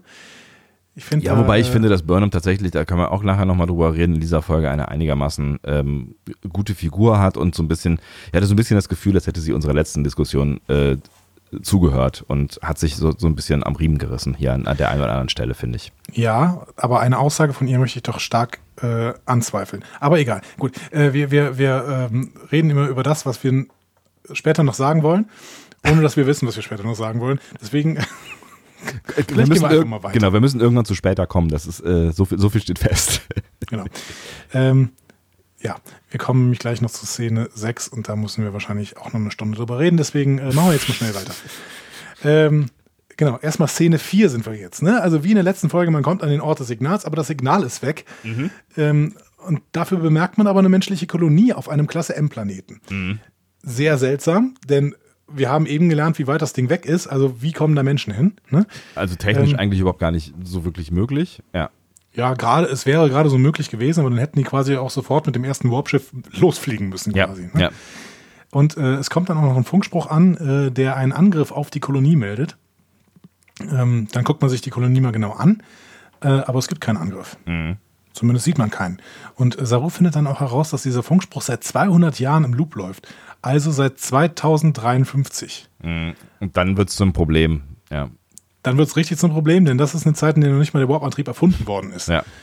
Also wie zur Hölle kommen die Siedler dahin? Fragezeichen. Fragezeichen. Also diese Idee, dass die Crew quasi auf so einen, auf so einem erdähnlichen Planeten voller Menschen stößt, ähm, die gab es in Star Trek ja öfter schon mal. Ne? Mhm. Also ich denke mal zum Beispiel an, an äh, Bread and Circuses, wo die, äh, das war tatsächlich auch noch so eine religi relativ religionsaffine Folge bei TOS, wo sie irgendwie äh, auf die Suns, äh, nee, Children of the Sun äh, stoßen, die mhm. sich gegen den Viergötterglauben da versuchen durchzusetzen auf dem Planeten. Also ähm, das gab es echt schon relativ häufig. Ja, auch in TNG, da gab es doch auch, äh, habe auch mehrere Folgen, wo, wo sie irgendwie äh, Kolonialisten, Kolonialisten, das ist ein schweres Wort, äh, treffen, aufgabeln oder irgendwas mit ihnen machen. Ja. Auch in der äh, Cindy-Ausdehnung gibt es, glaube ich, irgendeine Folge, wo Captain Archer auf so eine Kolonie trifft.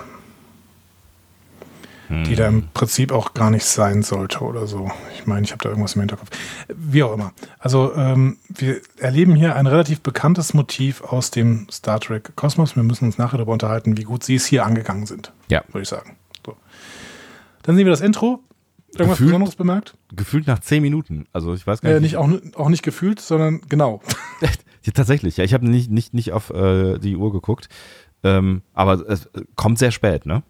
Es kommt sehr spät. Ja. Ja. War ein sehr, sehr, äh, sehr, sehr großer Cold Open, tatsächlich. Aber gab es durchaus auch schon in der Star Trek-Geschichte, dass das Intro relativ spät kam. Äh, aufgefallen, aufgefallen, aufgefallen. Ich habe gar nicht so richtig drauf geachtet, weil ich die Namen gelesen habe. Deswegen habe ich nicht darauf geguckt, ob irgendwas sich grafisch geändert hat, was ich mir aber auch nicht so richtig vorstellen kann. Ähm, aber ich habe auch in den Namen jetzt nichts festgestellt, außer dann natürlich äh, am Ende, Jonathan Frakes. Ja, genau. Mir ist auch nichts weiteres aufgefallen, aber es ist ähm, tatsächlich, finde ich, diese Anpassung ist denen ganz gut gelungen. ja, finde ich auch schön. Aber es ist, also es ist nach wie vor schön. Okay, dann geraten wir in eine Besprechung im neuen Ready Room. Ah, endlich. Es gibt einen Tisch zurück. und äh, Stühle in einem Raum, wo man sich zusammen hinsetzen kann. Ist das toll? Genau, und sie lesen dabei Memory Alpha vor, deswegen ähm, lehnt euch zurück. Also, erstes, erste Feststellung, die Übertragung kommt ist aus dem Jahr 2053 und damals gab es auf der Erde den Dritten Weltkrieg mit 600 Millionen Toten. Woher wissen wir das? Memory Alpha? ja, auch das. Wir wissen das vor allen Dingen aus First Contact. Ah, okay. Ähm, da, und wer, uns, wer erzählt uns das in First Contact? Da Äh, reisen sie nämlich ins Jahr 2063 zurück und äh, dann erzählt jemand davon, dass vor zehn Jahren äh, der Dritte Weltkrieg lief. Aber nicht, nicht äh, Cochrane. Nein. Es ist Riker. Ernsthaft? Jonathan Frakes hat hier seine eigenen Zitate äh, wieder eingebaut. Genau. das geil. Echt, das ist Riker, das ist ja geil. genau. Riker erzählt uns genau das, was äh, Burnham uns quasi jetzt in dieser Episode nochmal erzählt. Das ist schön, das gefällt mir gut. Das Ja, ist, ein, das ist ein, ein, ein schöner, schöner Kreisschluss. Und äh, hier auch nochmal ein großes Lob an die Kanonfee, denn hier, die hat nicht nur darauf geachtet, also ich denke mal, das ist Kirsten Bayer, die da immer darauf achtet, dass der Kanon gerade stimmt. Sie hat auch noch auf was anderes geachtet, nämlich Pike erwähnt, dass all diese Leute Föderationsstandard sprechen. Stimmt, genau, ist mir auch Es aufgefallen. gibt Ja. kein Englisch mehr. In der ersten Folge war das noch ein Flüchtigkeitsfehler, den wir da drin hatten. ja. Ähm, genau, dann haben wir, der Funkspruch kommt aus einer Kirche. Die Kolonie lebt mit 11.000 Menschen ohne Elektrizität. Und das klassifiziert sie laut Pike dann als Prä-Warp-Gesellschaft, also greife die oberste Direktive. Soweit so logisch. Witzigerweise wird im Englischen übrigens konsequent General Order One genannt. Äh, die sagen niemals oberste Direktive. Ähm, ich habe mir gedacht, vielleicht wollte man darstellen, dass die oberste Direktive zu diesem Zeitpunkt noch gar nicht oberste Direktive genannt worden ist. Ähm, das war der deutschen Synchro aber offensichtlich egal.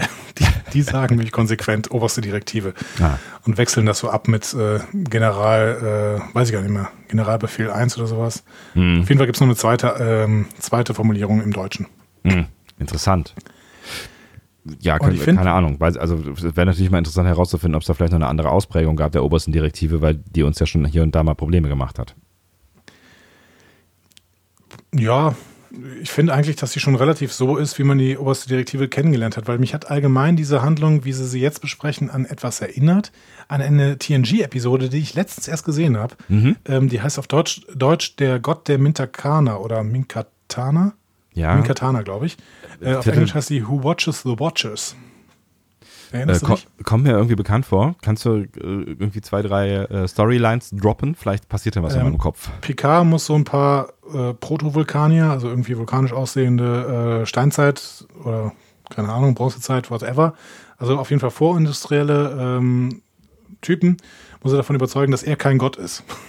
Ah, ja, ja, ja, doch, ja, Weil erinnere ich mich. Ja, genau. Beverly äh, kommt, ist auf diesem Planeten, da ist so ein Forschungsteam und dann sagt sie irgendwie äh, ins, in den Funkspruch Picard und Picard spricht dann über das Funkgerät und das beobachtet irgendwer und dann äh, beten sie irgendwann den Picard an. Ist, äh, also, treten die dann nicht auch alle irgendwie in so lustigen Kostümen auf? Ja, sie haben lustige Kostüme, die sich, die angepasst sind auf diese Zeit. Und ähm, sie versuchen die ganze Zeit trotz dem Auftreten moderner Technik irgendwie noch äh, die oberste Direktive zu wahren.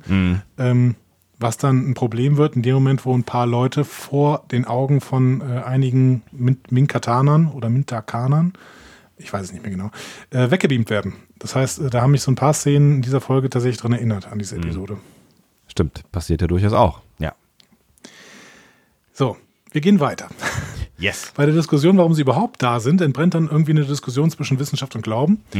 Ähm, Pike ahnt so ein bisschen, dass das, äh, ähm, ja, dass sie durch dieses Signal hergerufen worden sind, ne? Ja. Und Burnham möchte das natürlich bezweifeln, weil sie eben so eine grundatheistische Wissenschaftlerin ist. Also, Ja, sie, ne, dass, dass, dass dieses Signal irgendwie eine Intention hatte, will sie. Ne? Also Pike sagt dann irgendwie, das muss irgendwie einen Grund haben, bla bla bla. Und Ja. Burnham sagt sofort, das ist ein Signal, das kann keinen Grund haben, das kann keine Intention haben. Das war, das war ein Phänomen. So, das, was soll das für eine Intention haben? Das ist passiert. Genau. So, ja. Ähm, genau, dann fängt, fängt Pike erstmal mit einer schönen Shakespeare-Anspielung an. Was uns nochmal zeigt, dass er belesen sein soll, offensichtlich. Ja, genau. Und was natürlich aber wieder auch eine, eine Star Trek-Referenz ist. Ne? Also Ja. jetzt nicht nur auf Picard, der ja Shakespeare ununterbrochen zitiert, ähm, sondern auch auf äh, zum Beispiel diese, diese TOS-Episode The Conscience for the King. Ähm, da kommt diese Gruppe ähm, Schauspieler auf die Enterprise und führt da Hamlet auf. Ja, oder auf, auf, auf Q auch. Ne? Also Mission Farpoint äh, ist ja, Ja. ne, die betteln sich ähm, ja da die ganze Zeit. Um noch einen draufzusetzen, Star Trek 6, da wird Hamlet auch ständig zitiert. Und Star Trek 6 ist auch noch von Niklas Meyer und der war ja immerhin in Staffel 1 hier bei Discovery kreativer Berater. Mhm. Ne? Also wir haben ganz, ganz viele Anspielungen schon dadurch, dass er überhaupt Shakespeare benutzt. Ähm, dann aber noch eine schönere Anspielung finde ich Arthur C. Clarke. Da habe ich nämlich ähm, auch noch ein paar Sachen zu gefunden. Die sprechen ja irgendwie über, über diese Maxime von Arthur C. Clarke, äh, die heißt, jede ausreichende fortschrittene, äh, jede ausreichend fortgeschrittene Techno- Technologie ist von Magie nicht zu unterscheiden. Ne? Sie sagen nicht, dass Clarke Science-Fiction-Autor war. Und äh, das Lustige an Arthur C. Clarke ist, ähm, dass äh, Gene Roddenberry ihn 87 angeschrieben hat, weil Gene Roddenberry nämlich ähm, die Geschichte von Star Trek 5, The Final Frontier, ähm, verhindern wollte. Ach, okay. Ähm, und äh, dann hat Roddenberry, hat Clark Roddenberry aber nicht zurückgeschrieben, sondern Isaac Asimov hat das gemacht. ähm, weil, ähm, und, und hat quasi gesagt, dass es äh, halt nicht verhindern kann und dass das durchaus eine Frage äh, der Science Fiction ist. Denn es ging ja in Star Trek 5 quasi so auch so um Fragen zu Gott, Glauben und äh, solchen Sachen. Und am Ende taucht ja, wenn ich das richtig erinnere, auch irgendwie äh, ein gottgleiches Wesen auf, äh, Genau. was so aus dem Himmel spricht und so, ne? Genau. Und das passt wiederum zu dieser Umformulierung von Pike. Ne? Jede ausreichend intelligente außerirdische Intelligenz ist für die Menschheit nicht zu unterscheiden von Gott. Äh, Eine schöne und spannende Aussage, ja, auf jeden Fall. Ja. Auch, Ähm, äh, auch, auch ein, ein, eine, müssen wir in dieses Töpflein werfen, über das wir gleich noch diskutieren müssen. Ja. Und das kann natürlich aber übrigens auch eine Q-Anspielung sein, ne? weil Q auch durchaus ja öfter mal ähm, als Gott beschrieben wird.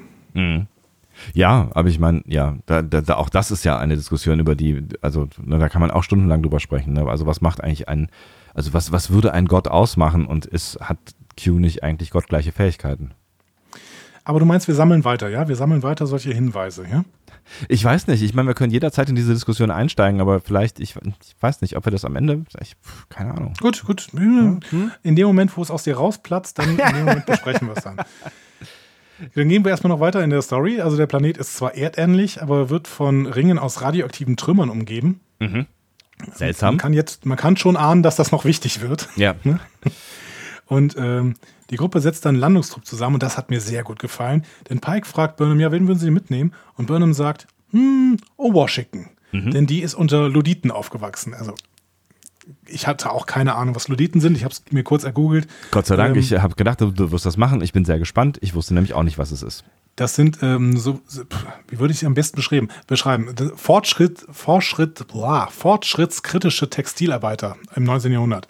Okay. Also das sind irgendwelche Textilarbeiter und die haben dann gemerkt, oh, die Industrialisierung macht alle unsere Jobs kaputt und dann haben sie Maschinen zerstört, weil sie ihre Lebensweise behalten wollten. Ähm, und das hat sich dann irgendwie so ein bisschen verselbstständigt und dann gibt es auch heute noch so neoluditische Gemeinden, die äh, wollen dann den wissenschaftlichen Fortschritt radikal ablehnen und eben äh, zurückgezogen leben. Also das ist quasi sowas wie, ähm, wie diese ganzen, ja, zum Beispiel Amish oder sowas, ne? also Kulturen, die eben Fortschritt ablehnen und sich auf eine, eine äh, Boden, ja, was bodenständig, nein, eine rückständige ähm, Lebensweise berufen. Rückständig Aber bei den Luditen ist, ja, Aber ja, gut. sag mal, sag mal, Anders. wie würdest du es? Anders, anders. Ja, nein, ich, keine Ahnung. Du hast, du hast du, Altertümlich. Ja, man kann es Ist das, vielleicht. ist das auch wertend? Ja, vielleicht nicht. Also vielleicht nicht so sehr. Ne, es ist okay, alles gut. Komm. Aber die Luditen, also das besondere, der besondere Unterschied zwischen Luditen und, ähm, und Amish äh, ist, dass die Luditen nichts mit Religion am Hut hatten. Also Das sagt ging's sie ja überhaupt auch, nicht um ne? Das, Später das sagt sie das mal, Das genau. sagt sie auch. Das, das hat mich dann nämlich kurz irritiert, weil ich dann irgendwie gedacht habe, Luditen hat irgendwas, ist da vielleicht doch noch irgendeine eine der übrig gebliebenen Religionsgemeinschaften, ähm, die dann irgendwie in einer, ne, er sagt ja auch, dass eine, in, einer- in, das, ich weiß nicht das genaue Wort, was, was äh, Michael da benutzt, aber auf jeden Fall in einer einer Gemeinschaft, die offensichtlich nicht zum Mainstream gehört, äh, lebt. Und ich habe gedacht, dass sie sie mitnehmen, weil sie Ahnung von Religion hat. Aber Mhm. dann sagen sie ja, sagt sie ja hinterher, mit Religion habe ich irgendwie überhaupt nichts am Hut und deswegen war ich irritiert. Aber das erklärt es natürlich. Vielen Dank dafür. Yes. Okay. Äh, bevor wir aber auf den Planeten gehen, sehen wir noch kurz Tilly. Mhm. Die möchte ein Stück Asteroid untersuchen und geht deswegen mit so einem Anti-Gravitationsfangapparat Dingsbums ähm, ins Hangardeck. ähm, erstmal schön, dass der Computer ihr Bumm versteht. ne? Mhm. Ja, Computer gibt mir Warnhinweise und Tilly sagt, und Tilly ergänzt dann, okay, und wenn nicht, boom. Correct. Ja, richtig. ähm, bei der Aktion wird sie dann fast von einem Energiestoß getötet. Ja, zuerst fällt so ein Krümelchen runter äh, von äh, dem Asteroiden und, ähm, und, und äh, zerstört den ganzen Tisch irgendwie. Also Ja.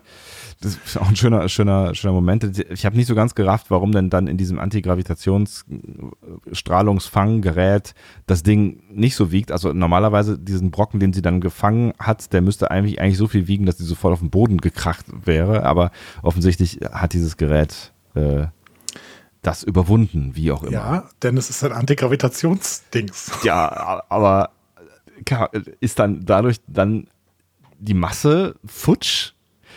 Also nee, die Anziehung, die Anziehung äh, ist, äh, also, wenn es quasi gar keine Anziehung gibt, dann fliegt dieses Ding doch einfach weiter im Raum rum. Also selbst, selbst der, dieser Riesenasteroid, wenn äh, es keine künstliche Schwerkraft innerhalb der Discovery gäbe, dann würde das Ding einfach hin und her schweben. So. ja, schon klar, aber irgendwie irgendwie muss ja die Masse, also ich meine, dieses Gerät ist ja von Gravitation umgeben. Ach, keine Ahnung, ich habe da irgendwie, irgendwie habe ich dann, fand, fand ich das, kann man vielleicht nochmal drüber nachdenken, vielleicht aber auch nicht. Ich, also ich glaube, hier an der Stelle haben wir im Gegensatz zu anderen Stellen durchaus wissenschaftlich äh, einigermaßen was im Reinen. Ach, das hat mich auch überhaupt nicht gestört. Ich, es hat mich nur kurz gewundert, weil ich irgendwie dachte, ja klar, das Ding fliegt da drin von mir aus, ne, Antigravitation, aber müsste die Masse dann nicht trotzdem, also egal, schwamm drauf. Dann würde ich mir vielmehr die Frage stellen, ob die Masse von diesem riesigen Asteroiden nicht irgendwie auch die äh, Discovery Materie, Materie der Discovery anziehen müsste. Das stimmt natürlich, ja. Naja. Ähm, aber das Ding ist ja auch in einem Antigravitationsfeld und äh, whatever. Whatever. Es funktioniert offensichtlich, äh, bis auf die Sache mit diesem Energiestrahl. Wir gehen auf den Planeten. Also Tilly bleibt verletzt zurück, das können wir vielleicht an der Stelle noch. Ne? Genau, und ziemlich, Ja. ziemlich hart verletzt. Ne? Also ich Ja. habe Blut gesehen. Ja, ich auch. Ja. Äh, hatte auch kurz ein bisschen Angst um die kleine Tilly, aber ich habe schon gedacht, die werden jetzt nicht so schnell einen Hauptcharakter umbringen. Nein, das machen wir nicht. Nicht Tilly. Das ähm, Außenteam auf dem Planeten landet in unmittelbarer Nähe der Kirche. Oh, ich fand's Diese- großartig. Hat, also, äh, um direkt mal ein- einzuhaken, wir, Ja. ich, ich würde gern kurz über Gefühle reden und ähm, Sprich über ich, Gefühle. ich, ich fand's, ich fand's total toll, irgendwie diesen Moment. Also, also dieses, dieses, es hat sich ja so ein bisschen aufgebaut. Ich hatte schon irgendwie großen Spaß, dass sie irgendwie zu einem Planeten fliegen und dann schauen sie auf den Planeten drauf und dann gucken sie, was da los ist und dann gibt's ein Außenteam und dann geht dieses Außenteam auf den Planeten. Es war wie früher. Es, äh, ich fand's total toll. Auch diesen Moment, wo sie dann da runterbeamen und dann da rumlaufen und so und äh, ähm, es hat mir alles sehr gut gefallen und mir ein warmes Gefühl äh, beschert. Weißt du, was mir daran am besten gefallen hat? Sag's mir. Dass es so hell und freundlich aussah. Mhm. Ich finde, ganz oft, gerade in modernen Filmen, hast du es irgendwie, dass äh, wenn, wenn irgendwie in eine Umgebung, wenn man in eine Umgebung kommt, die äh, unbekannt ist, dann wirkt die sofort düster, Also entweder dunkel, Nacht oder sowas, oder sie wirkt total karg. Aber hier hast du eine helle, freundliche Umgebung. Ja. Und das, dieses Spiel mit dem, hm, aber irgendwas ist hier nicht im Reinen, hat für mich deswegen viel, viel besser funktioniert an der Stelle. Ja, irgendwie die ganze Atmosphäre, ich weiß auch nicht, woran es liegt, vielleicht auch daran, an dem, was du gerade gesagt hast, diese ganze Atmosphäre auf dem Planeten, also das, man sieht ja de facto eigentlich nicht mehr außer einer, einer Wiese und, und äh, der Kirche, aber irgendwie hat die Atmosphäre für mich total gut funktioniert. Es war irgendwie sofort so, so, was Natürliches, Freundliches, aber auch beengtes, Bedrohliches, so, so dieses Gefühl von, äh, weiß nicht, von Sekte oder von Einengung war irgendwie sofort Ja. da. Ja, genau. das haben sie so- gut gemacht, ja. Dieses, dieses Sektengefühl, also Ja. halt wie so ein bisschen bei den Amish, ne? Äh, Mhm. So, so, ja, wir, wir haben hier das Gefühl, wir leben, wir sind in einer anderen Generation, aber Mhm. durchaus erdähnlich und sehr naturverbunden und grundsätzlich ist es auch ganz schön, wenn da nicht irgendwelche komischen Werte mit verbunden wären. So, ja, ne? ja, genau. Ähm, sie betreten dann den Kirchenraum und da finden sich Synkretismen ohne Ende. Also alle Religionen sind da irgendwie miteinander vermischt worden. Mhm. Brennan guckt sich so ein Fenster an, wo äh, zwar Jesus oben ähm, sehr äh, deutlich dargestellt ist, aber es finden sich dann eben auch äh, Symbole des Judentums, des Islam, Buddhismus. Witzigerweise sagt sie dann nachher auch noch, was war's? Wicca, ne? Also dieses, Ja, noch irgendwie zwei, drei andere Sachen. Und da habe ich gedacht, äh, spätestens da, Andi, ist es, wird, wird es zu deiner Folge.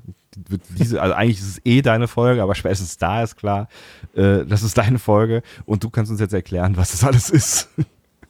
Das waren die ähm, drei monotheistischen Religionen, die äh, beiden östlichen größten Religionen mit Hinduismus und Buddhismus. Und dann, was hatten wir denn noch? Wir hatten Wicca und davor war noch irgendwas. Da war noch irgendwas, ja. Ich habe es leider auch nicht aufgeschrieben.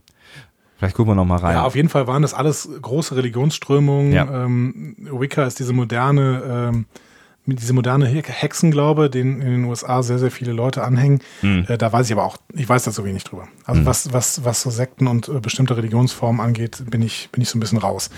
Aber ich fand ähm, spannend, dass sie das halt auch thematisieren, dass wir da irgendwie eine Vermischung von allen möglichen Religionsformen haben und das auch nachher relativ schlau begründen, finde ich. Hm. Ich, Ja. ne, man man sieht es ja dann auch quasi abgebildet, nicht nur in diesen, äh, diesen Bildern, diesen Kirchenfenstern, sondern auch ähm, äh, an, an diesem zusammengeklebten ähm, Pseudo-Bibelbuch, ne, wo man irgendwie Ja. das Gefühl hat, ja, ist mal von, von, aus, aus jeder Religion mal irgendwo so ein Vers reingeklebt worden von irgendjeder, ne, da und dann hat man es irgendwie lustig zusammengestellt. Ist es eigentlich, ähm, ist es, ist es, ist es religionsfeindlich? Also könnte man sich auf den Schlips getreten fühlen als, als Starkgläubiger, was auch immer, wenn man, wenn man sowas sieht? als orthodoxer Anhänger einer Religion kannst du dich von sehr, sehr vielem auf den Schlips getreten fühlen. Weil es sagt ja eigentlich, äh, ne, man, man, es es sagt ja eigentlich irgendwie, das ist ein, eine willkürlich erschaffene, also Religion ist eine willkürlich erschaffene Sache, ähm, die aus irgendwelchen Geschichten zusammengerührt worden ist. So. Und genau das tut ja quasi die, die Religion, die sie da erfunden haben. Sie rührt äh, eine Religion aus anderen Religionen, anderen Geschichten ähm, zusammen. Und das sagt ja auch was über die Religion an sich aus, oder? Nicht zwangsläufig, ich möchte jetzt mal eine Geschichte erzählen. Ich habe äh, während meines Studiums äh, eine Hinduistin kennengelernt. Mhm. Und ähm, ähm, war noch irgendwann mal bei der Essen und die hatte so ein, also es war so, so, eine, so eine ältere Frau, die uns damals irgendwie eingeladen hatte, weil wir zusammen in einer bestimmten Lerngruppe waren, wie auch immer. Ne? So auf jeden Fall, die hatte so einen kleinen Altar ähm, in ihrer Bude und da waren äh, alle möglichen äh, Abbildungen von Göttern drauf. Da stand aber zum Beispiel auch eine Marien, äh, ein Mariensymbol. Ne? So. Und ähm, da haben wir sie auch darauf angesprochen, so, ja, ähm, okay, du bist äh, Hinduistin und äh, ich verstehe auch, dass hier verschiedenste Götterabbildungen sind, aber warum steht denn da Maria? Hm? Und da meinte sie, ja, kann ja nicht schaden. Und Das fand ich eine, eine, eine sehr schöne Einstellung, die aber ähm, die mich auch ein bisschen an die Auflösung dieser ganzen Synkretismen hier in dieser Folge erinnert. Mhm. Kann ja nicht schaden, finde ich gut, ja. Also, dass du auch als, als äh, gläubiger Mensch durchaus ähm, Wahrheit in den anderen Religionen äh, erkennen kannst, das sieht mittlerweile sogar die katholische Kirche so. Ähm, seit, den, seit den 60ern. Also, es, dass, dass andere Religionen durchaus Wahrheit beinhalten. So, ne? Ähm, bei der katholischen Kirche ist es dann noch so, dass sie sagen, okay, aber wir haben die exklusive Wahrheit, die anderen haben nur so einen Teil der Wahrheit. Ähm, aber grundsätzlich, warum nicht? Ne? Also warum können denn nicht die anderen Religionen eben auch Teile der Wahrheit haben und warum können wir dann eben nicht auch Symbole von anderen Religionen in unseren, in unseren Gottesraum packen, ähm, der, äh, damit es vielleicht auf Dauer irgendwie zusammen funktioniert. Mhm.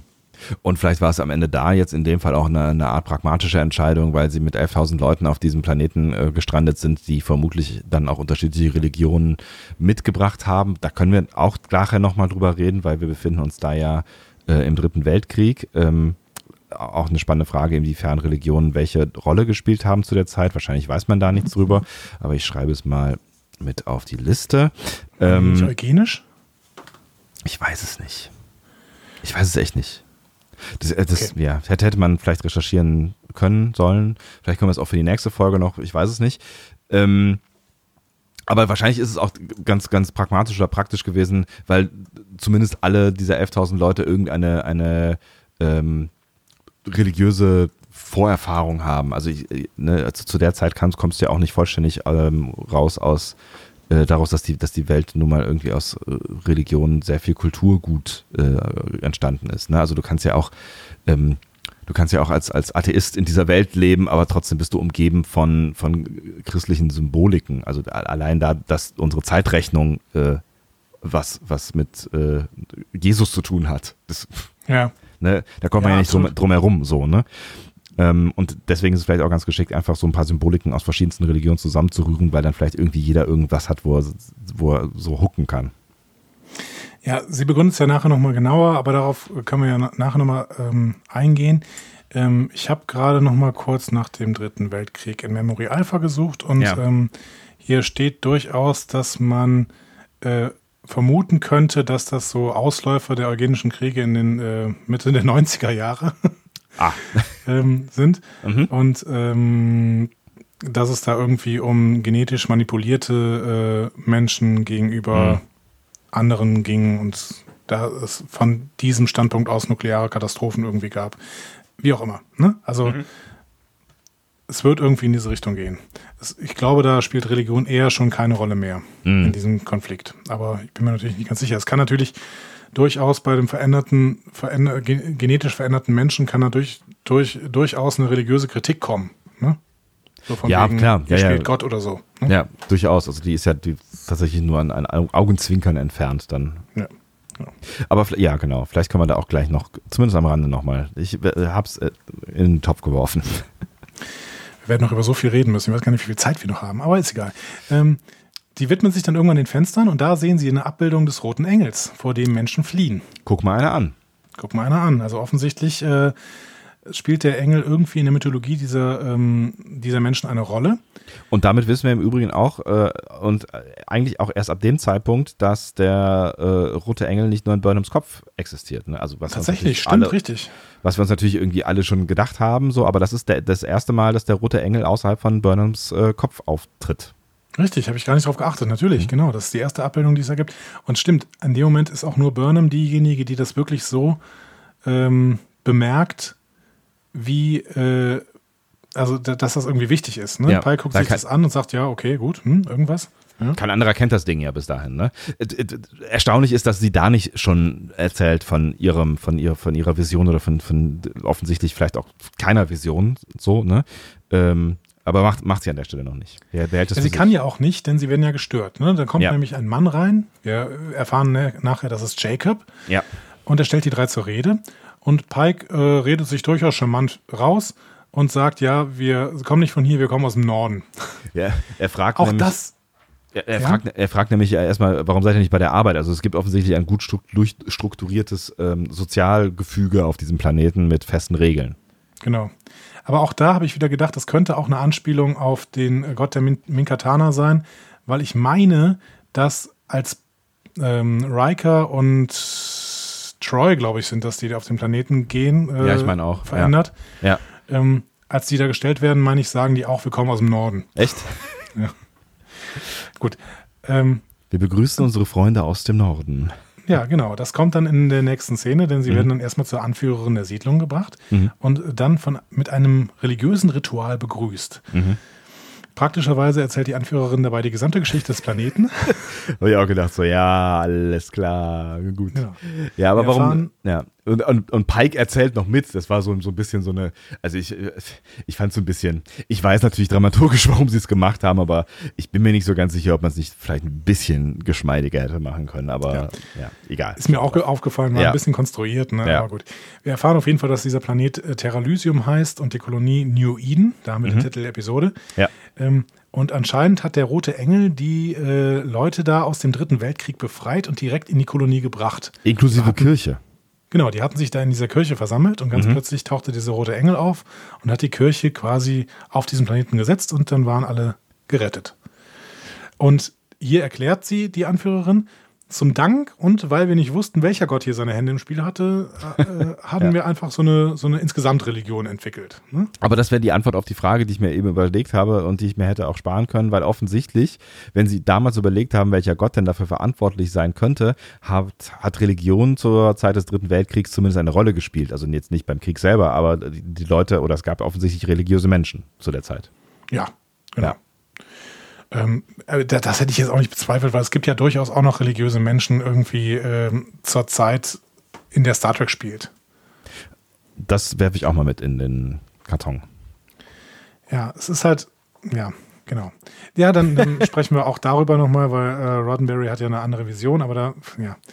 Ja, also da bist du halt der- der Fachmann, deswegen würde ich ja gerne irgendwie gleich nochmal konzentriert mit dir äh, drüber sprechen. Ich bin mir nicht sicher, ob wir das noch schaffen. Wir haben, glaube ich, äh, noch eine Dreiviertelstunde Aufnahmezeit. Wir müssen mal weiter gucken.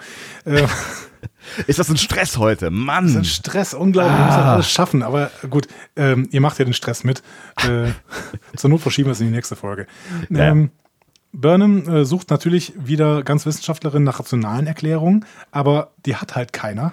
Ne? Ja, ja, ja klar. Zumal ja. dieses einzige Relikt, äh, eine Helmkamera, kaputt ist, Mhm. sagt Jacob. Und diese Helmkamera, die hat offensichtlich aufgenommen, wie dieser Engel äh, diese Kirche versetzt hat. Oder zumindest gibt es halt irgendwie Aufnahmen von dieser Zeit, ne? also von diesem Genau, es gibt Ereignis. Aufnahmen aus der irgendwie. Zeit. Also Ja. Sie wissen, dass es eine Helmkamera gibt, aber die funktioniert halt nicht. Ähm, und äh, ja, damit gehen sie dann auseinander und das Außenteam wird in der Kirche übernachten. Das ist so die Entscheidung. Was Fand ich auch so ein bisschen seltsam irgendwie. Können wir bitte in der Kirche übernachten? Ja klar, können wir in der Kirche übernachten. Okay, cool, ja. So, wo wohnen die anderen denn eigentlich? Ja, in diesen Häusern nebenher, oder? Hm. Warum hat denn keiner von den anderen gesagt, ja, du könntest auch, ja, wir haben Gästebett. Nee, schlaft in der Kirche, alles cool, tschüss. Keine Ahnung, wie auch immer. Ja, ich meine, das, ne, das, das machen sie ja auch nur, damit, äh, damit sie halt in der Küche ungestört äh, rumfummeln können. Aber äh, auch das kam mir so, so, also diese ganze Szene hatte so für mich einen etwas konstruierten Charakter. Aber es, ich schaue wohlwollend darüber hinweg. Durchaus. Was ich mich allerdings gefragt habe, wenn die 200 Jahre da sind und Menschen aus dem Jahr 2053 sind, Ja. Da war keiner unter diesen ganzen Menschen, der zumindest irgendwie eine Art von, keine Ahnung, Dampfmaschine entwickeln könnte. die haben einfach keinen Strom. In 200 Jahren haben die keinen Strom entwickelt. Ja, ich, ich, bin, ich bin mir gar nicht so sicher, ob das so einfach ist. Aber ich meine, gut, sie haben natürlich, also bei 11.000 Leuten, da werden wahrscheinlich auch so ein paar technisch, talent, te- technisch, technisch talentierte Menschen dabei gewesen sein. Also ne, Jacob ist ja offensichtlich einer von ihnen, aber dass, dass er das jetzt vielleicht nicht alleine hätte regeln können, okay. Ähm, aber ja, klar, die Wahrscheinlichkeit, keine Ahnung, wie verstreut die da jetzt leben. Ne? Also wenn sie offensichtlich äh, damit einverstanden sind, dass es Menschen im Norden gibt, von denen sie nichts wissen und die dann einfach mal vorbeikommen und ähm, die irgendwie nichts mit ihrer Religion zu tun haben und so. Es kann natürlich auch sein, dass die alle sehr, sehr verstreut da leben und in kleinen Gruppen und dann, naja, ob dann irgendwie ein, zwei Leute alleine so, so einen technischen Fortschritt vorantreiben können, das ist ja, das war ja schon auch alles sehr anstrengend, was wir da hinter uns gebracht haben in den letzten Jahrhunderten an Entwicklung. Ja, oder sollen wir äh, das so verstehen, dass die sagen, okay, die Entwicklung ähm, der Technologie hat uns dahin geführt, dass wir im Endeffekt in den Dritten Weltkrieg geraten sind, deswegen ähm, halten wir uns jetzt zurück und entwickeln gar keine Technologie mehr. Wird nicht gesagt, ne? Also Ich hatte teilweise das Gefühl, dass die Anführerin sowas ähnliches gesagt hat, wenn sie irgendwie sagt, äh, okay, ähm, das, das alte Leben oder die alte Welt und you worship the old world oder sowas, Mhm. Ähm, dass da irgendwie sowas drin steckte. Aber vielleicht auch nur implizit. Also es wäre ja nicht weiter verwunderlich, wenn sie Kriege führen wegen, wegen technischen Fortschritts. Also wenn, ne, wenn es wirklich um genetische Geschichten gegangen ist, dann, äh, dann hat das ja direkt mit Fortschritt zu tun am Ende und wäre jetzt nicht unplausibel. Aber es gibt zumindest Jacob, der ja offensichtlich äh, ein, ein, ein Wissenschafts... Ein Tüftler. Genau. Aber auch wissenschaftsgläubig ist so ein Stück weit. Ne? Also der, Ja, der absolut. ist durchaus ja auch religionskritisch da. Wir kommen noch zum großen zweiten Handlungsstrang der Folge, der uns auch noch wahrscheinlich äh, den Rest der Staffel beschäftigen wird. Ähm, Tilly erwacht auf der Krankenstation und dann steht eine Kadettin vor ihr. Die begrüßt sie und textet sie erstmal so ein bisschen voll. Ähm, äh, und dann kommen plötzlich Saru und Pollard rein und dann gibt es für Tilly Maßregelungen, aber auch Verständnis, äh, weil sie sagt halt, ja, ich wollte nur Stamets helfen und ähm, damit der sich nicht mehr mit dem Sporenantrieb verbinden muss, ich wollte hier irgendwie was anderes, ein anderes Interface finden. Und äh, schön, schön ist dann, was Saru sagt. Ne? Also der vergleicht seine Situation in der Föderation, wo er eben als Neuling hinkam und dann erstmal 90 Sprachen gelernt hat, um sich irgendwie zu profilieren. Sprechen mit der Sie von? Tilly. genau, sprechen Sie fließend. Also der Vergleich mit, mit, der, mit der von Tilly, die als jüngstes Mitglied ever dieses Kommandoprogramms natürlich auch eine Sonderrolle hat und dann eben auch irgendwie das Gefühl hat, sich die ganze Zeit profilieren zu müssen. Was ist eigentlich mit, mit Wesley Crusher? Der war nicht im Kommandoprogramm, oder? Ja, wahrscheinlich nicht, ne? Ich weiß Der war in der. Sternflottenakademie, das ist was anderes. War der nicht irgendwann mal im Kommandoprogramm? Ich meine, der war ja bei der, in der Sternflottenakademie mit zwölf oder so. Ach, ich weiß es nicht, keine Ahnung. Glauben wir das mal. Ist der überhaupt in, in den Serien, die wir kennen, über den Kadettstatus rausgekommen? Nee, ich glaube nicht. Ich, Oder ich der- doch, weiß der gar nicht, was in den Filmen ist. Irgendwas Äh, Junior Grade oder sowas, ne? Ja. der- ja. Weiß ich nicht mehr genau. nee, der ist doch irgendwann mal ein Lieutenant, auf, ne, oder? Lieutenant Crusher? Lieutenant Junior Grade? Weiß ich nicht. Ähm, hast du Das wisst diesem, ihr bestimmt. Schreibt Hast du in dieser uns. Szene eigentlich schon irgendwas geahnt? Ähm, nee, noch nicht so richtig, aber sie, sie ist schon ein Störfaktor gewesen, tatsächlich. Ja. Ähm, weil sie halt aus dem Nichts kommt, wir sie noch nie gesehen haben, sie viel zu viel Charakter hat, als dass sie irgendein random irgendwas sein könnte. Ähm, sie offensichtlich halt, also, ne, also sie hat, also, sie tritt so ein bisschen als Tilly 2 auf. Sie redet ganz komisch, hat eine komische Stimme, redet schnell ähm, und ist so, so, so ein bisschen irgendwie der, der Sidekick von Tilly oder entwickelt sich zum Sidekick von Tilly. Und ich habe mich schon gefragt, hä, was soll denn das? Und hättet ihr das nicht irgendwie anders einführen können? Also ich habe mich schon gefragt, warum die so komisch eingeführt wird. So, also aber geahnt Okay. habe ich da Aber tatsächlich wir- noch nichts. Ja. Wir, wir merken uns, sie tritt als Tilly 2 auf. ja, so ein bisschen schon, oder? Als, oder als Sidekick Tilly. Ja, dann genau, dann merken wir uns mal diesen Satz, äh, denn äh, das spielt wahrscheinlich nachher noch eine Rolle. Ne? Ja. Ähm, Saru wird dann auf die Brücken gerufen ähm, und jetzt kommt dieser kleine Action-Teil der Episode, das können wir wahrscheinlich relativ schnell machen. Ne? Ja. Radioaktive Partikel aus dem Ring drohen auf die Oberfläche zu fallen und würden dann den nuklearen Holocaust auslösen. Ist ein kleines Problem. Ähm, vor allen Dingen, wenn man den Planeten gerade wegen der Strahlung weder per Funk erreichen kann, noch beamen kann. Ein Shuttle, äh, sagt Stamets, der dann irgendwie auf die Brücke gesprungen kommt, ähm, würde mit der Strahlung irgendwie interagieren und das Problem noch verschlimmern. Also, was nun? Ja. Und da kommt natürlich die Crew ins Spiel. Also da, da, ich fand, ne, wir können das tatsächlich relativ schnell abhandeln, weil, ne, aber ich fand, ne, es gibt ja dann noch äh, irgendwie mehrere Szenen dazu und ich fand es sehr schön, die Crew zusammen zu sehen. Beim Lösen eines Problems, ganz klassisch, Technobubble, keiner versteht irgendwas, aber es ist wie früher auch wieder einfach, wir zusammen werden irgendwas lösen und äh, das sagt Saru ja dann auch irgendwie, wir haben jetzt, äh, was waren 62 Minuten oder sowas Zeit und wir werden jetzt eine Lösung finden, weil das ist das, was wir tun. Wir finden nämlich Lösungen in solchen Problemen. Genau. So. Und das werden wir auch gleich sehen. Zuvor gehen wir nochmal einmal auf den Planeten. Ähm, Pike möchte mich den Sender ausschalten äh, und äh, daraus entsteht natürlich sofort wieder eine philosophische Diskussion. Also er möchte den Sender ausschalten, denn er hält es für die richtige Vorgehensweise wegen der ersten Direktive. Burnham wiederum hält diese Direktive jetzt nicht für tragend, weil sie von, weil die Bewohner von diesem Planeten von Irrtümern ausgehen, nämlich dem Ende der Erde und äh, diesem roten Engel. Hm. Und ja, ich mein, finde das auch kein, kein unwichtiger Aspekt und ja auch ähm, äh, Mitglieder der, der Erde sind. Also es sind ja Nachkommen ähm, der, Gesellschaft, der, der gleichen Gesellschaft, aus der nun mal auch äh, hier die Discovery-Besatzung ist. Ich finde, das könnte schon auch eine Rolle spielen. Ja, genau. Und dann kommt Jacob auch noch dazu und zeigt quasi den beiden mitten in der Diskussion, dass es in dieser Zivilisation Menschen gibt, die sich um wissenschaftliche Aufklärung bemühen. Ja. Und ähm, ich dachte in diesem Moment, okay, jetzt kriegt Burnham wieder recht, ne? weil Jacob halt dazugekommen ist. Aber was macht Pike? Er lügt ihn an und versucht dabei, die oberste Direktive zu wahren und die- und die Zivilisation eben nicht mit fortgeschrittener Technik zu kontaminieren. Und Burnham äh, gibt klein bei, ne? Also das kann man an der Stelle Ja. auch mal äh, sagen, Burnham, die sonst immer mit dem Kopf durch die Wand geht, immer recht bekommt und alles nach ihrer Nase geht. In dieser Szene und eigentlich auch in der ganzen Folge ist sie eher die Beraterin, ähm, der hier und dort recht gegeben wird oder wo hier und dort auch die Umsetzung ihrer Vorschläge erfolgt, aber in dem Fall ganz klar nicht. Genau.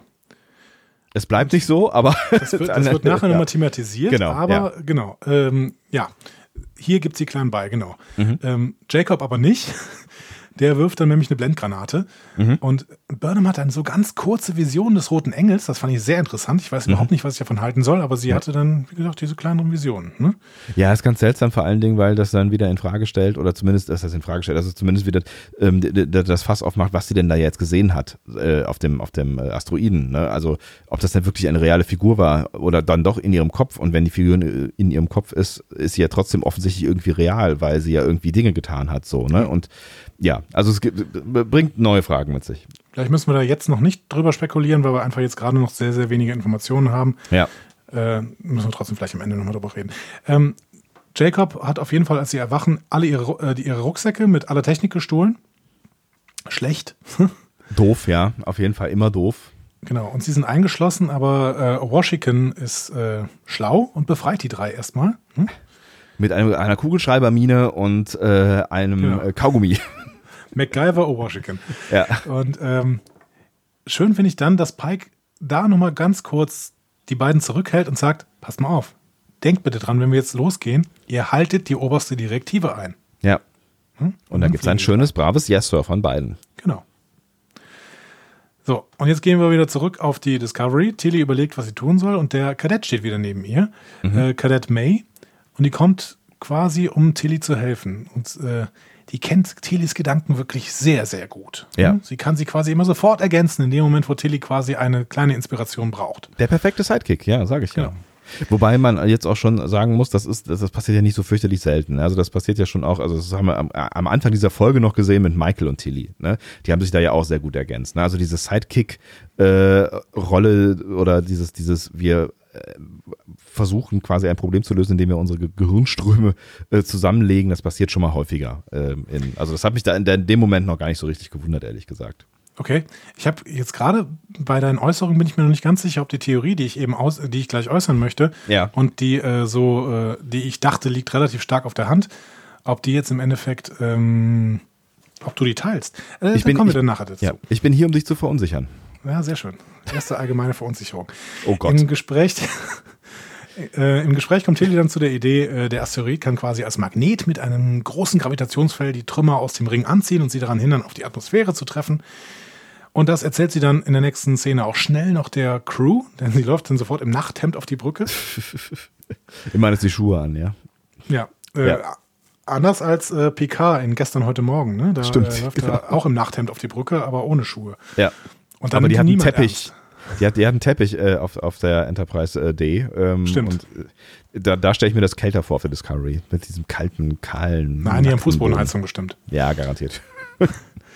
Also Tilly äh, erzählt ihren Plan, Detmer muss äh, dafür nur irgendein riskantes Manöver, also einen, einen zirkulären Drift, Ein quasi einen Donut. ne, Ja. fliegen. Das kriegt sie aber hin, äh, wenn sie irgendwie ins Zentrum des Trümmerfelds kommen und äh, das äh, bekommt wiederum Stamets hin, ne, mit dem Sporenantrieb. Ja. Und sie hat ja auch ihre Fluglizenz schon seitdem sie zwölf ist. Ja, auch schöne, noch schöne schön Bemerkung. gesagt. Ja, die kriegen alle Personality, das ist cool. Ne? Also auch, dass, dass man sie so ein bisschen, dass man sie so ein bisschen kennenlernt. Das ist nicht nur, nur, nur, also in der Folge war sie nicht nur eine Zeilenaufsagerin, sondern sie hatte Personality. Wenn auch Ja. nur ein ganz klein bisschen, aber da, da schimmert so hier und da was durch. Das ist toll. Das war natürlich schon, schon sehr offensichtlich, dass sie jetzt gerade noch was über Detmer zeigen wollen. Ne? Ich Ja. habe den Pilotenschein, seit ich zwölf bin. Ja, ja. Ja, Gut, okay. Aber es ist okay. Ich finde es Ja, okay.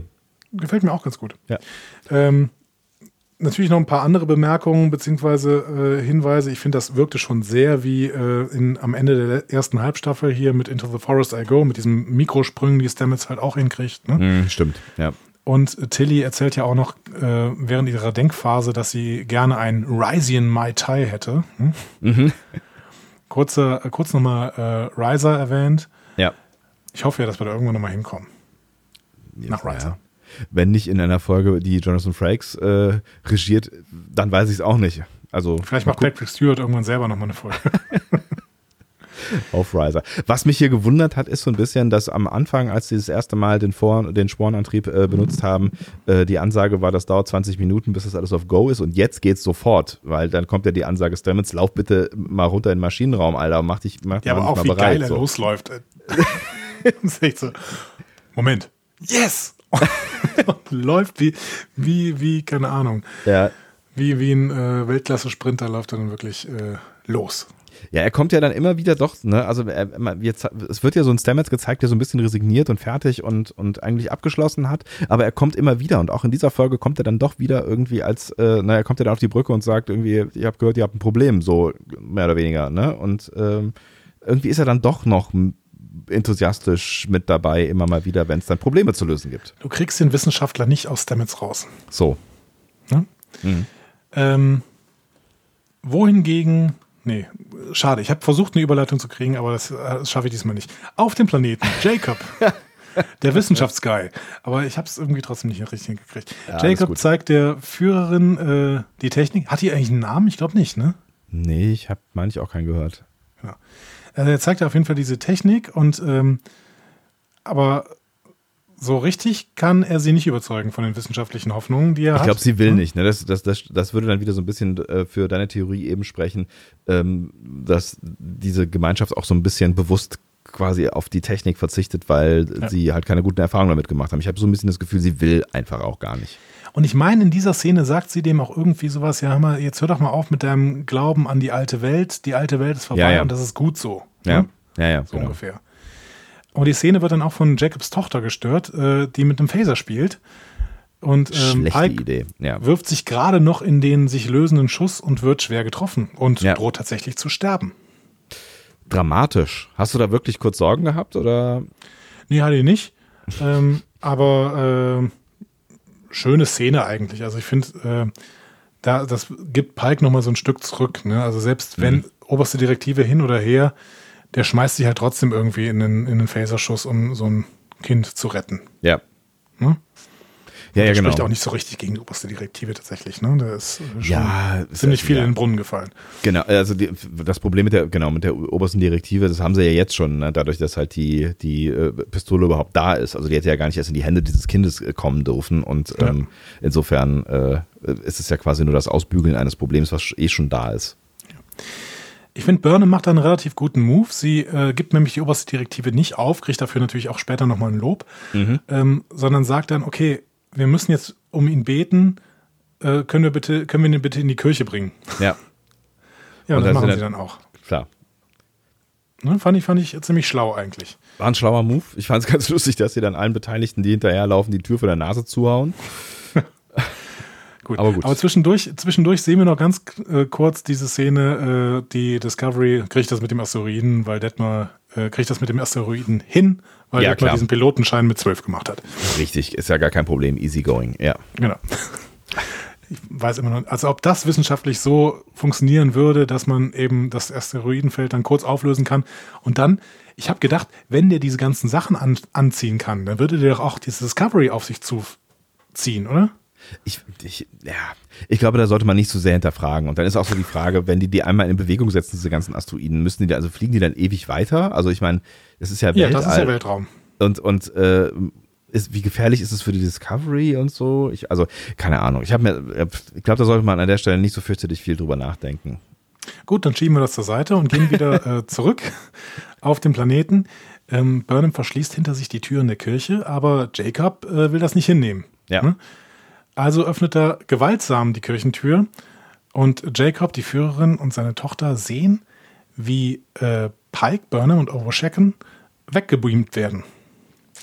Die Führerin sieht es natürlich sofort als göttliches Zeichen. Ja, also es ist der Beweis äh, hier, ne, irgendwie. Der Engel ist wieder da oder sowas sagt sie, ne? Oder der Engel. Der Engel ist ja. zurückgekehrt, um Ja. unsere Freunde zu retten. Ja. Ja. Äh, daran siehst du, wenn diese, also wenn, wenn du etwas religiös interpretieren möchtest, Ja. dann wirst du das immer schaffen. Wahrscheinlich schon, ja. Was gut ist für die Genauso oberste Direktive. Also Ja. wenn es Jacob jetzt nicht gegeben hätte, hätte an der Stelle auch wieder alles gut sein können, ne? Ja. Genauso wie du aber auch mit dem, äh, mit diesem äh, Satz des, des Science-Fiction-Autors, wie heißt er nochmal? Ich habe es jetzt vergessen, wie auch immer. K, Ähm, K, K, ja. Mhm. Ähm, genau, mit diesem, mit diesem Satz des Science-Fiction-Autors kannst du gleichzeitig alles, was du siehst, natürlich auch als wissenschaftlich äh, erklären. Auch wenn es eventuell religiös ist. Ne? Du kannst dann immer sagen, okay, naja, das ist, ist wissenschaftlich, wir verstehen es nur nicht. Was ja auch die äh, Grund, was die Grundlage von vielen Wissenschaften ist, und das ist ja auch gut so. Ne? Es ist jetzt nicht so, dass ich an dieser Aussage zweifeln möchte. Aber ähm, man sieht auch, dass es da eigentlich bei diesem, bei diesem Konflikt niemals einen Gewinner geben wird. Nee, also es ist ja auch total schwer, weil ne, am Ende ist Wissenschaft ja auch irgendwas, an das du glauben musst. Und ne, das ist es ist, es ist, ein, es ist ein ganz großes äh, Fass, was offensichtlich ja auch diese Serie aufmachen möchte. Ja, also, also Wissenschaft hat schon die in den meisten Fällen die besseren Theorien, die sich wesentlich besser bewährt haben. Ne? Es geht, genau, man kann auch Dinge beweisen, man kann aber, also wir zwei zum Beispiel, wir müssen halt eigentlich den Großteil aller Dinge glauben. Also man erklärt uns Dinge und die müssen wir am Ende glauben, weil wir können es nämlich nicht beweisen, weil wir keine Ja. Physiker, keine, ne, so und so weiter. Und, und, und Wissenschaftstheoretiker würden auch tatsächlich an vielen Stellen sagen, es äh, gibt keine Beweise, sondern nur wirklich bewährte Theorien, die sich auch vielleicht durch Experimente bewähren können, Mhm. aber die immer noch falsifizierbar sein müssen, sonst wären es nämlich wieder, wieder Ideolo- Ideologien. Ne? Das Ja. heißt, dieses wissenschaftliche Beweis und sowas ist äh, doch immer noch eine, eine fragwürdige Geschichte. Aber natürlich, diese Theorien, wissenschaftliche Theorien sind äh, an, meisten, an den meisten Stellen wirklich wesentlich besser, äh, bessere Welterklärungstheorien als religiöse Theorien, weil sie sich eben in der Praxis viel mehr beweisen. Aber so die letzten Gründe, ne, da ist Wissenschaft eben an vielen Stellen doch nicht viel weiter als Religion. Also bei den allerletzten Gründen. So, ne? Ja, ja, also, äh, also gerade wenn, wenn du jetzt so in unserer heutigen Zeit in Richtung äh, Weltraum gehst, da ist ja, das ist ja ganz, ganz, ganz viel rumgetheoretisiere und da wird ja auch immer mal wieder echt, äh, werden ja Dinge einfach nochmal komplett neu geschrieben, weil sie so früher nicht gestimmt haben, Theorien. Ne? Ja. Und das kann natürlich auch immer wieder passieren. Das heißt, wir können natürlich auch an irgendwas glauben, was äh, in 100 oder 150 Jahren äh, sich als völliger Quatsch rausstellt. So, ne? Also ich bin schon sehr wissenschaftsgläubig tatsächlich. Also ich finde äh, so, so Weltentstehungstheorien oder keine Ahnung, pulsierendes Universum, was sagt Hawkins, ich habe es alles nicht richtig verstanden, aber immer wenn ich darüber was lese, dann finde ich das schon relativ plausibel. Ich glaube ja weiterhin, dass auch selbst wenn die gesamte Welt ähm, wissenschaftlich erklärt wird, dass immer noch Platz für Religion wäre, nicht im metaphysischen. Dementsprechend bin ich da äh, völlig offen bei jeder einzelnen wissenschaftlichen Theorie. Aber ich glaube tatsächlich, diese ganz großen Weltentstehungs- und äh, Kosmostheorien und sowas, dass die ähm, sich, also die äh, unterscheiden sich von der Methode, aber von der wirklich empirischen Belegbarkeit unterscheiden sie sich, glaube ich, kaum von Religion. Wäre so Es meine, meine Vermutung. Es ist, äh, ist auf jeden Fall ein, ein spannendes Fass, was uns vermutlich noch ein bisschen länger begleiten wird. Und damit sind wir eigentlich auch schon fast äh, an, an dem Fass, was ich hier immer äh, so nebenher gefüllt habe. Aber vielleicht bringen wir die Folge noch eben zu Ende. Gut. Ist ja nicht mehr das. viel. Also auf der Brücke freut man sich. Ähm, auf der Brücke der Discovery, Saru äh, lobt Tilly dafür, dass sie ihre Befehle verweigert hat. In dem Fall ist es irgendwie, ist es irgendwie okay, weil es war ja eine Notsituation und es stand was auf dem Spiel und ich, das, das nehme ich ihr, das nehme ich weder ihr noch ihm übel, dass das, das, das ja, nur mal Ja, so. und der ne? Befehl, den sie verweigert hat, war, bleib auf der Krankenstation. Ja, Ne? also, also das haben schon ganz andere genau. geschafft. Ne? Ja, So. da hat Michael auch schon ganz andere Dinge äh, getan. So. Genau. Und ähm, Tilly sagt dann auch, ja, aber Moment, ich finde deine Befehle eigentlich sonst ganz cool. Das ist eine ganz süße Szene auf jeden Fall, ja. Und dann will sie sich wieder auf den Weg in Richtung Krankenstation äh, begeben und trifft dann wieder auf May. Ja, Und die nennt sie Stilly. Und Mhm. in dem Moment sagt Tilly, Moment mal, was ist das denn? Und da habe ich gedacht, ich hätte irgendwas vielleicht nicht verstanden und dann habe ich kurz gedacht, es hätte, hätte irgendwie, vielleicht habe ich irgendwas ver, ver, ver, verpasst oder es, äh, ich habe aus, aus, aus Runaway wieder irgendwas vergessen oder es ist irgendeine Anspielung oder sowas, Ja. aber offensichtlich, das merken wir dann gleich, äh, es ist keine Anspielung, die wir hätten verstehen können. Nee, an der Stelle noch nicht, aber wir Ja. äh, erleben die Verwirrung von Tilly. Mhm. Ähm, sehen dann ganz kurz eine Miniszene, wie Dr. Pollard Pike zurück an Bord begrüßt. Ähm, also schön, wir haben jetzt definitiv etabliert, dass Dr. Pollard Chefarzt, Chefärztin ist. Hm? Und offensichtlich eine ganz coole Sau. Sie sagt zwar nur drei Sätze, aber die kommen irgendwie ganz cool rüber. Ja, funktioniert auf jeden Fall, genau. Ja.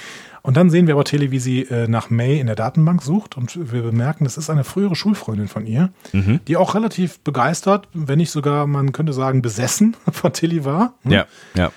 Tilly sucht weiter und erfährt, dass May schon 2052 verstorben ist. Das heißt, ein Jahr äh, vor dem derzeitigen Jahr, glaube ich. Ne? Also ich glaube, wir sind im Jahr 2253. Mhm. Ich Bin glaube mir jetzt auch. gerade nicht mehr genau sicher. Ja, ich weiß, ja. So. Irgendwie da müssen wir sein. Ich glaube, 52 haben wir doch angefangen, oder? Ich weiß es nicht mehr genau. Ja, wir sind auf jeden Fall ähm, nach 52 so. Ähm, ja, was machen wir jetzt damit? Was machen wir jetzt? Was, was ist denn jetzt los? Also meine Vermutung ist ja tatsächlich, äh, dass, dass äh, wir hier, dass ich, dass, dass Tilly irgendwie ähm, Visionen von einem externalisierten Selbst oder sowas hat. Ne? Also sie spricht quasi die ganze Zeit mit sich selbst. In Form von May. Was ist denn mit dem Sporennetzwerk? Und diesem, also sie hat ja durchaus Kontakt gehabt zu diesem ähm, äh, anti-schwarze Materie-Klumpen im äh, Dunkle, Dunkle Materie, genau. Äh, der, der wiederum irgendeinen Bezug zu äh, dem Myzel-Netzwerk hat. Kann es nicht sein, dass sie durch diesen Energieburst irgendwie in Kontakt gekommen ist mit dieser in Pilzwelt, wo alles immer zerfällt und gleichzeitig da ist und möglicherweise da jetzt was ähnliches erlebt, wie es damals mit Kalber? Das kann schon sein, aber ich habe irgendwie das Gefühl, dass äh, May halt nicht, dass, dass May halt quasi für den Gedanken steht, den sie gerade noch nicht auf der Zunge liegen hat, sondern quasi nur in Gedanken hat. Also ich habe das Gefühl, dass das Gespräch mit May ein Gespräch was war, was Tilly in Gedanken mit sich selbst geführt hat. Könnte es nicht auch was mit dem roten Engel zu tun haben? Weil, also, ne, wir, da sind Alles wir. kann Da was mit dem roten Engel zu tun haben. alles kann was mit dem roten Nein, wir sind, wir sind ja, wir sind, wir kommen dann gleich wieder an diese, diese Diskussion, was ist denn jetzt dieser rote Engel eigentlich, ne? Und ähm, so von wegen, äh, alles, alles, der, bei der, bei- sind wir bei dem Spruch von dem äh, wissen Dings hier, bei der Science-Fiction-Autor, dessen Namen wir beide jetzt vergessen haben. Ähm, ne, was, was ist am Ende der rote Engel? Und am Ende ist der rote Engel ja vermutlich irgendein außerirdisches Wesen und nicht Gott. Äh, oder ein Engel eben. Und jetzt kann es natürlich auch sein, dass der rote Engel auf verschiedenste Arten und Weisen versucht zu interagieren mit dieser Crew, weil offensichtlich haben diese roten Engel oder diese roten Signale irgendeine Art von, von Plan, auch wenn Michael das ähm, noch an der Stelle noch nicht wahrhaben möchte, scheint es ja da irgendeine Art von Agenda zu geben, weil sonst hätten diese roten Signale sie nicht dahin geführt, wo sie jetzt gewesen sind. Und irgendwie hat es ja auch Sinn, dass sie da gewesen sind. So. Mhm. Ähm, also es könnte ja durchaus sein, dass, dass es auch in irgendeiner Art von Kommunikation ist mit Tilly. Möglich. Aber dafür, also erstmal ist klar, dass May nicht existiert. Ne? Das, äh, weil, wenn man sich die, die Szene, das habe ich natürlich sofort gemacht, mir die Szene nochmal angeguckt, wie äh, sie vor dem Krankenbett steht und dann kommen Saru und Pollard an Ja, und sie ignorieren sie völlig, ja, obwohl sie gerade noch mit Tilly spricht. Ne? Ähm, und das ist schon sehr, sehr auffällig. Also May sieht nur Tilly, beziehungsweise Tilly ist die einzige, die May sieht. ja. Ja, ich glaube, da sind wir uns einig. Egal was es ist, Genau. das, ja, das ist irgendwie was, was nicht offenbar da ist. Aber ob es jetzt der rote Engel ist, der auf vielfältige Art und Weise mit der Discovery Crew kommunizieren möchte, ich bin mir da noch nicht sicher. Aber ich glaube, an dieser Stelle kann man festhalten, dass, dass es alles und nichts sein kann. Ne? Also das Einzige, was wir wissen, ist, was hat sich an Tilly geändert, ähm, seitdem äh, sie diese, diese äh, Erscheinungen hat. Also es es war eigentlich nur dieser Energieburst. Genau. Ah, ah, Sonst gibt es ja keinen, also es hat sich ja sonst Ja, und du nichts hast schon recht, das geändert, könnte ne? schon eine Interaktion der dunklen Materie mit Tilly gewesen sein, ne? diese Energieburst. Also was auch immer, ne, vielleicht ist es auch nicht der rote Engel, vielleicht ist es das, nee, auch nicht das Myzel-Netzwerk, aber offensichtlich scheint das ein Auslöser zu sein, weil äh, vorher sieht sie die, die, die May nicht, nachher sieht sie die May, also das so, ne? Also ich habe noch keine so hundertprozentige Kaplar-These, außer dass Kalber natürlich der rote Engel ist, aber ähm, so, die wolltest du ja nicht hören. Die wollte keiner hören, im ganzen Netz wollte die keiner hören. Ich habe es allen erzählt, aber niemand wollte sie hören. Gut. Ähm, Ja, wir, Ja, äh, ja. wir bringen die Folge noch zu Ende. Ne? Burnham, Ja, bitte. äh, also, weil es passiert ja durchaus noch was. Ne? Burnham Ja, besucht absolut. den angeschlagenen Pike. Ne? Der, äh, also wir sehen, ein Oberschenkelbruch lässt sich innerhalb von 20 Minuten heilen, aber Ja. ähm, dieser Phaserschuss ist dann noch ein bisschen mehr. Ne? Da muss Mhm. er äh, darf er nicht lachen, weil die Rippen irgendwie offensichtlich in Mitleidenschaft gezogen sind. Ja, auch Pollard sagt ja auch irgendwie was so von wegen, ja, mit ihren Rippen, äh, das wird, das wird erstmal nicht so richtig geil werden. Ne? Sie Ja. ge- macht irgendein Bild auf, aber ich habe es vergessen. Irgendwas mit Klavierspielen, oder? Ich weiß es nicht mehr. Hm, weiß ich auch nicht mehr genau. Ähm, Burnham bedankt sich für die Einhaltung der obersten Direktive Mhm. und sie sagt, dass sie jetzt gelernt, äh, dass sie, nein, dass sie äh, schmerzhaft gelernt hat, dass man halt Befehle befolgen sollte. Also, Haha. Also Und ganz im Ernst. Ja, genau. Da, da musste ich auch schmunzeln. ne? Sie bezieht das ja auf, auf die Vergangenheit, so, und dann habe ich gedacht, so, warum, also, warum? Nein, hast du nicht? also, Hast du nicht. In der letzten Folge hast du schon mehrfach nicht. So, ja, also Bullshit. das, genau, Bullshit. Bullshit erzählst du hier. Aber Ja. Pike glaubt sie irgendwie. ja. Ja, und äh, dann erzählt sie ihm von ihrer Engelssichtung. Ähm, beziehungsweise sie sagt nicht Engel äh, und kritisiert dann auch das Wording von Pike, ne, ähm, weil sie will es quasi lieber als Gestalt oder als Entität oder so bezeichnen. Und Pike ist da so ein bisschen offener gegenüber religiösen Überzeugungen ne, und religiösen Offenbarungen. Aber will sich natürlich auch nicht festlegen. Ja. Aber offensichtlich, also er sagte dann auch irgendwie sowas von wegen, dass, ähm, äh, dass, es, dass das alles nochmal einen, einen anderen Kontext bringt, so ein bisschen. Also dass diese Information wichtig ist, weil sie an, an mehr Kontext aufmacht. Und ich habe, also, weil du am Anfang gesagt hast, dass Pike möglicherweise schon mehr weiß ähm, als, als wir alle und dass er vielleicht sch- schon irgendwie auf, einer- auf einer eigenen Mission oder vielleicht auch gebrieft durch die, durch die Sternflotte oder wie auch immer, da schon, da schon irgendwie äh, eine, eine größere Theorie verfolgt.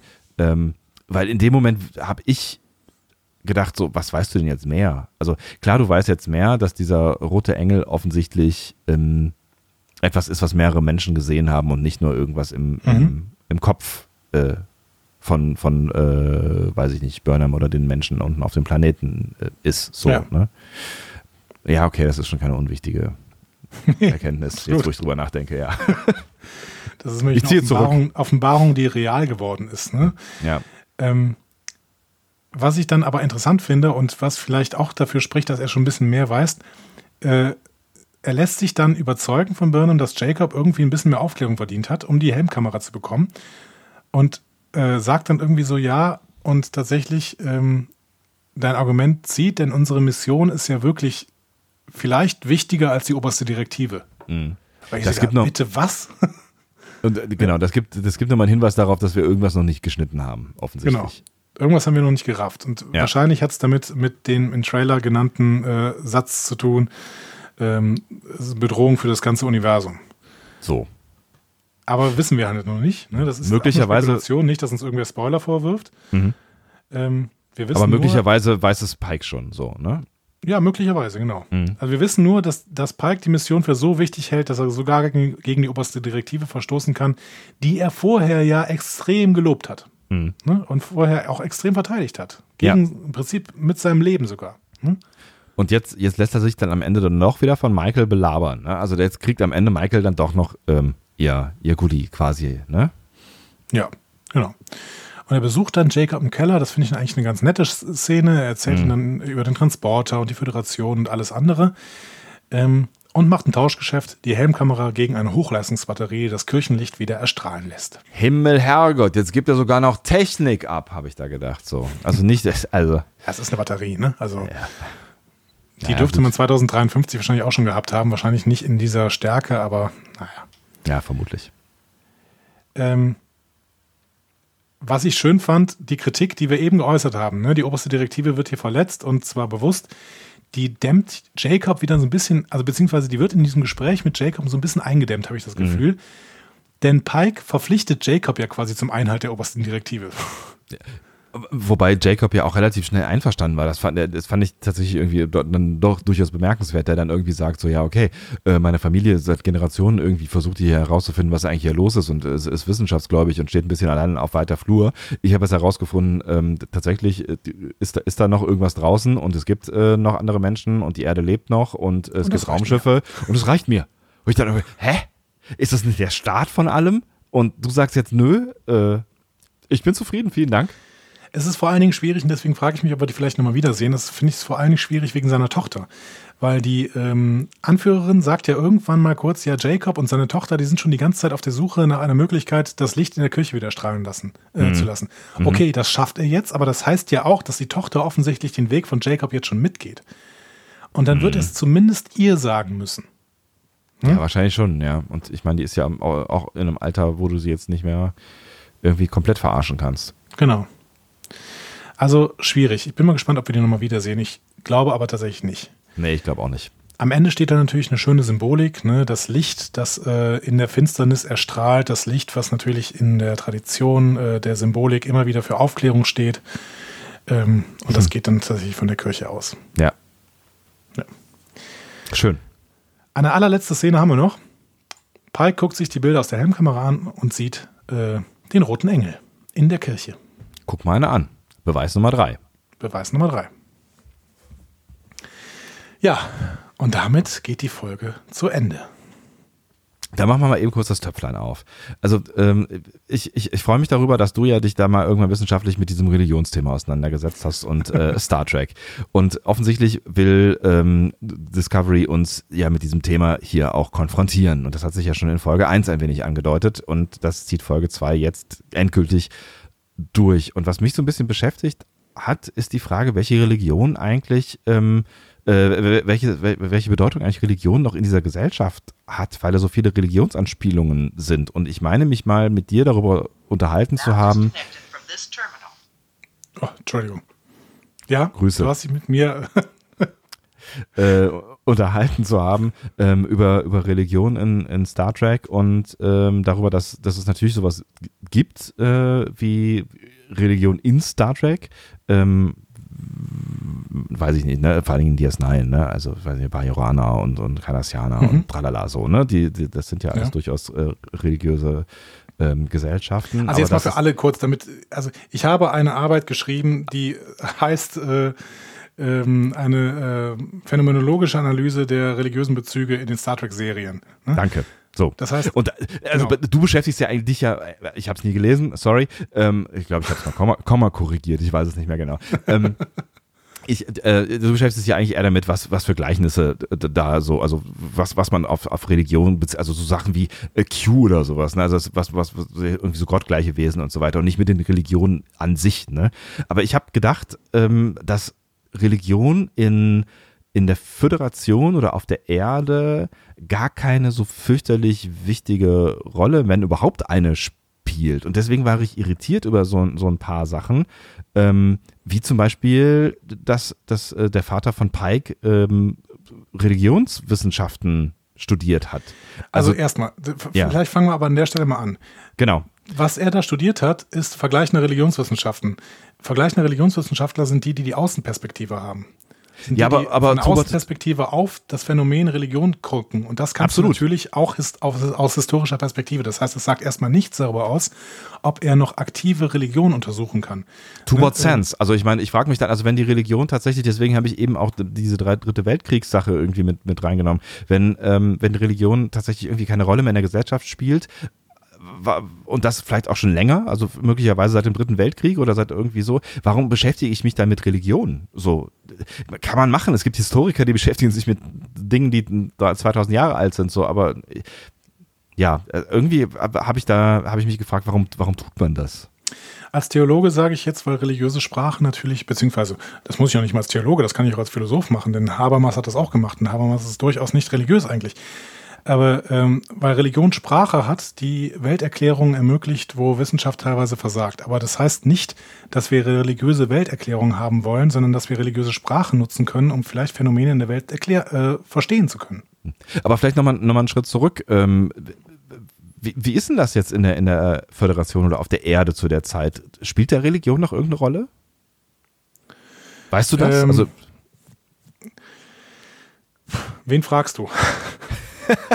Frag mal Roddenberry. Wenn du Rodden, Roddenberry fragst und er erzählt äh, die Geschichte von Toss, dann gibt es in Toss zwar durchaus ein paar religiöse Anspielungen, ähm, die aber eher den Status, also bis auf zwei, drei, die eher den Status von Flüchtigkeitsfehlern haben könnten, ne? wo irgendwelche Ja. religiösen äh, Rituale durchgespielt werden und sowas. Und Roddenberry war, war irgendwie, irgendwie der Auffassung, dass die Menschen im, äh, in der Zukunft das, das ich sage jetzt mal in Anführungszeichen, überwunden haben, oder? Also, dass, dass Ja. sie sich weiterentwickelt haben. Wir machen ein ganz großes Fass auf, wenn wir jetzt Gene Roddenberry besprechen. Der der, der, ähm, der Star, Star Trek-Experte, der sich mit Roddenberry zwar beschäftigt hat, aber jetzt vielleicht nicht zu sehr auf Roddenberrys Ideen von Religion geguckt hat. Und das sind wahrscheinlich die meisten Star Trek-Experten, würden sagen, Roddenberry war radikaler Atheist, der Religion als etwas ansieht, was, man, was überwunden werden muss.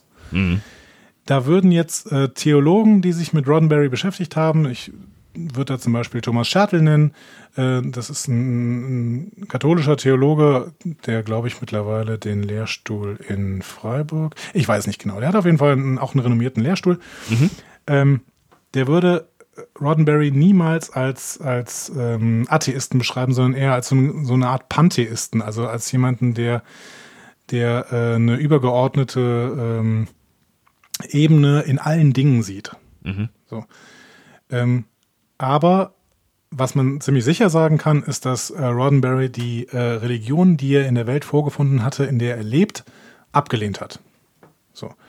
Und dass er schon einen, einen Menschen gerne hätte, der diese Art von Religion, diese, ähm, diese mythologischen Religionen, ähm, die auch wirklich äh, mit Mythen arbeiten, wie beispielsweise biblische Mythen und sowas, dass er, dass er diesen, dass er einen Menschen beschreiben möchte, der diese Religion überwunden hat.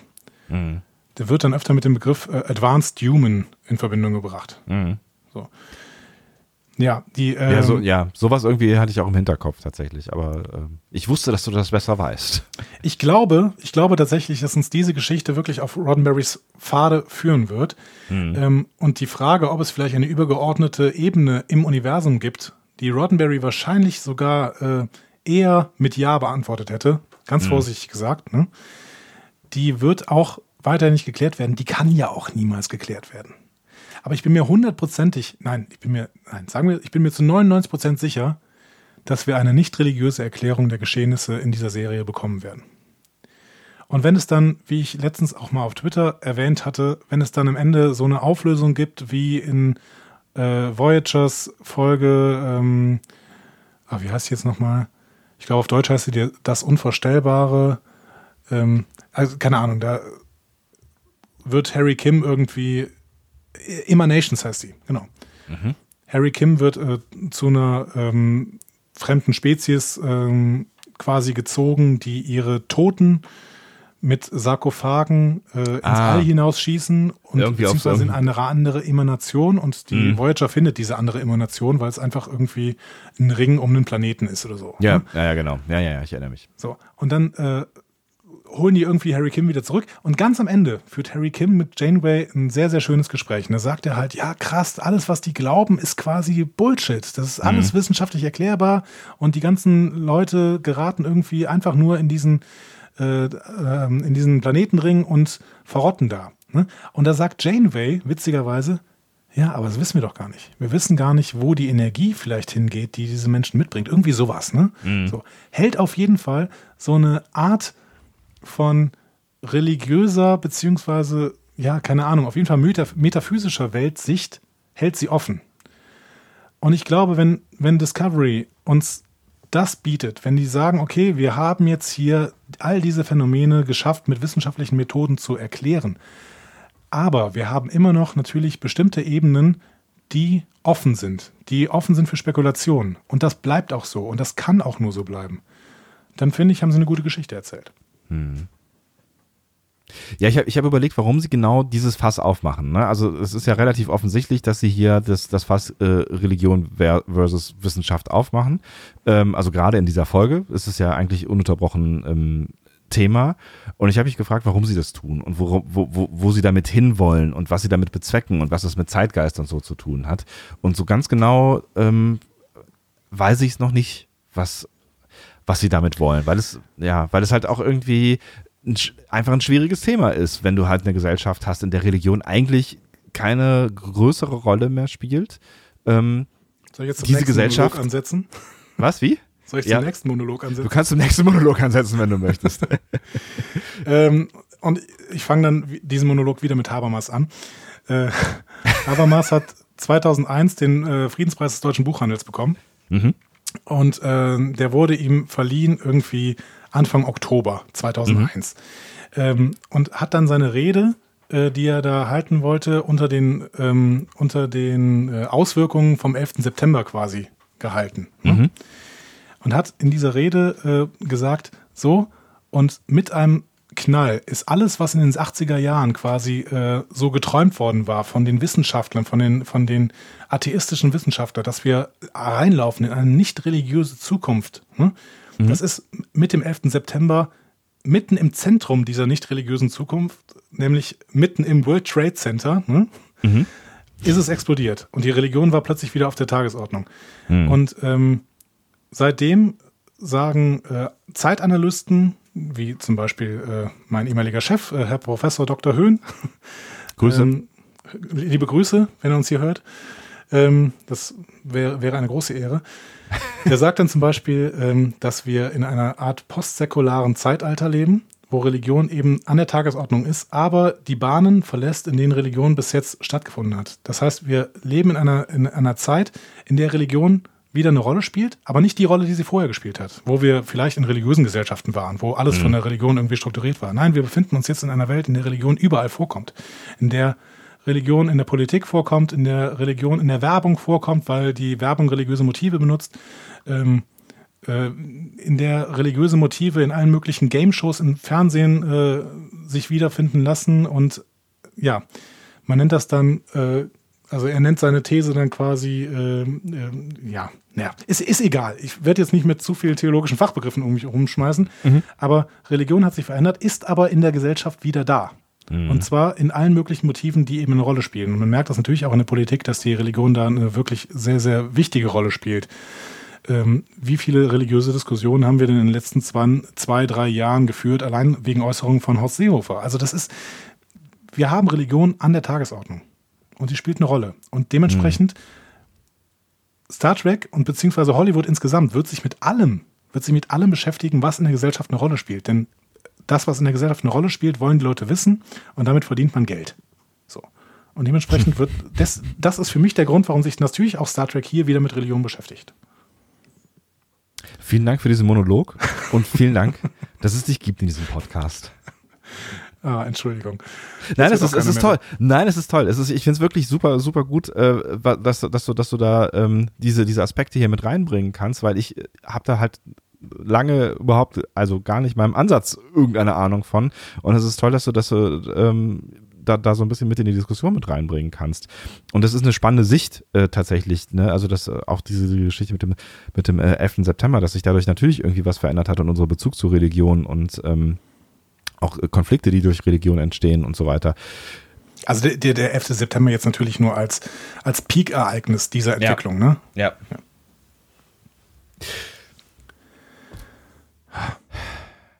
Äh, ich, ich bin, ich bin, Also- ich bin, also, nach, wie, vor- ich bin ja. nach wie vor gespannt, wo die, wo, wo die uns hinführen damit. Ne? Also ich bin nach wie vor gespannt, wo die uns hinführen damit und ich bin nach wie vor der Überzeugung oder der Meinung, dass es, dass es so ein bisschen gefährlich ist, ähm, äh, zu viel metaphysisches oder zu viel religiöses in Star Trek unterzubringen, aber bin deiner, deiner Meinung oder deiner Hoffnung, dass sie es am Ende halt irgendwie wissenschaftlich erklären werden. Und dann ist, glaube ich, auch alles, alles wieder gut. Und wo uns diese Diskussion hinführt, also diese Metaebene, die dann die ganze Zeit darüber sch- schwebt, die vielleicht jetzt nicht mehr so stark wie in dieser Folge dann die ganze Zeit da ist, aber wahrscheinlich auch uns weiterhin beschäftigen wird, also dieses Religion versus Wissenschaftsding, ähm, das werden wir dann eh noch sehen.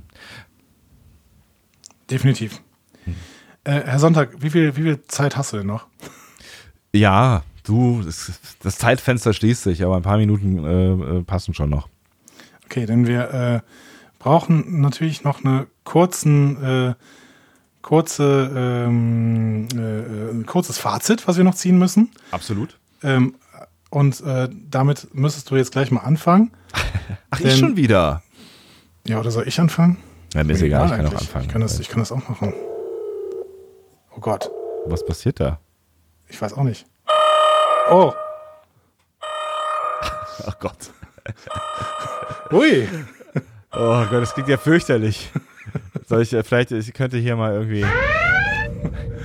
Aus alter, alter, aus alter Gewohnheit.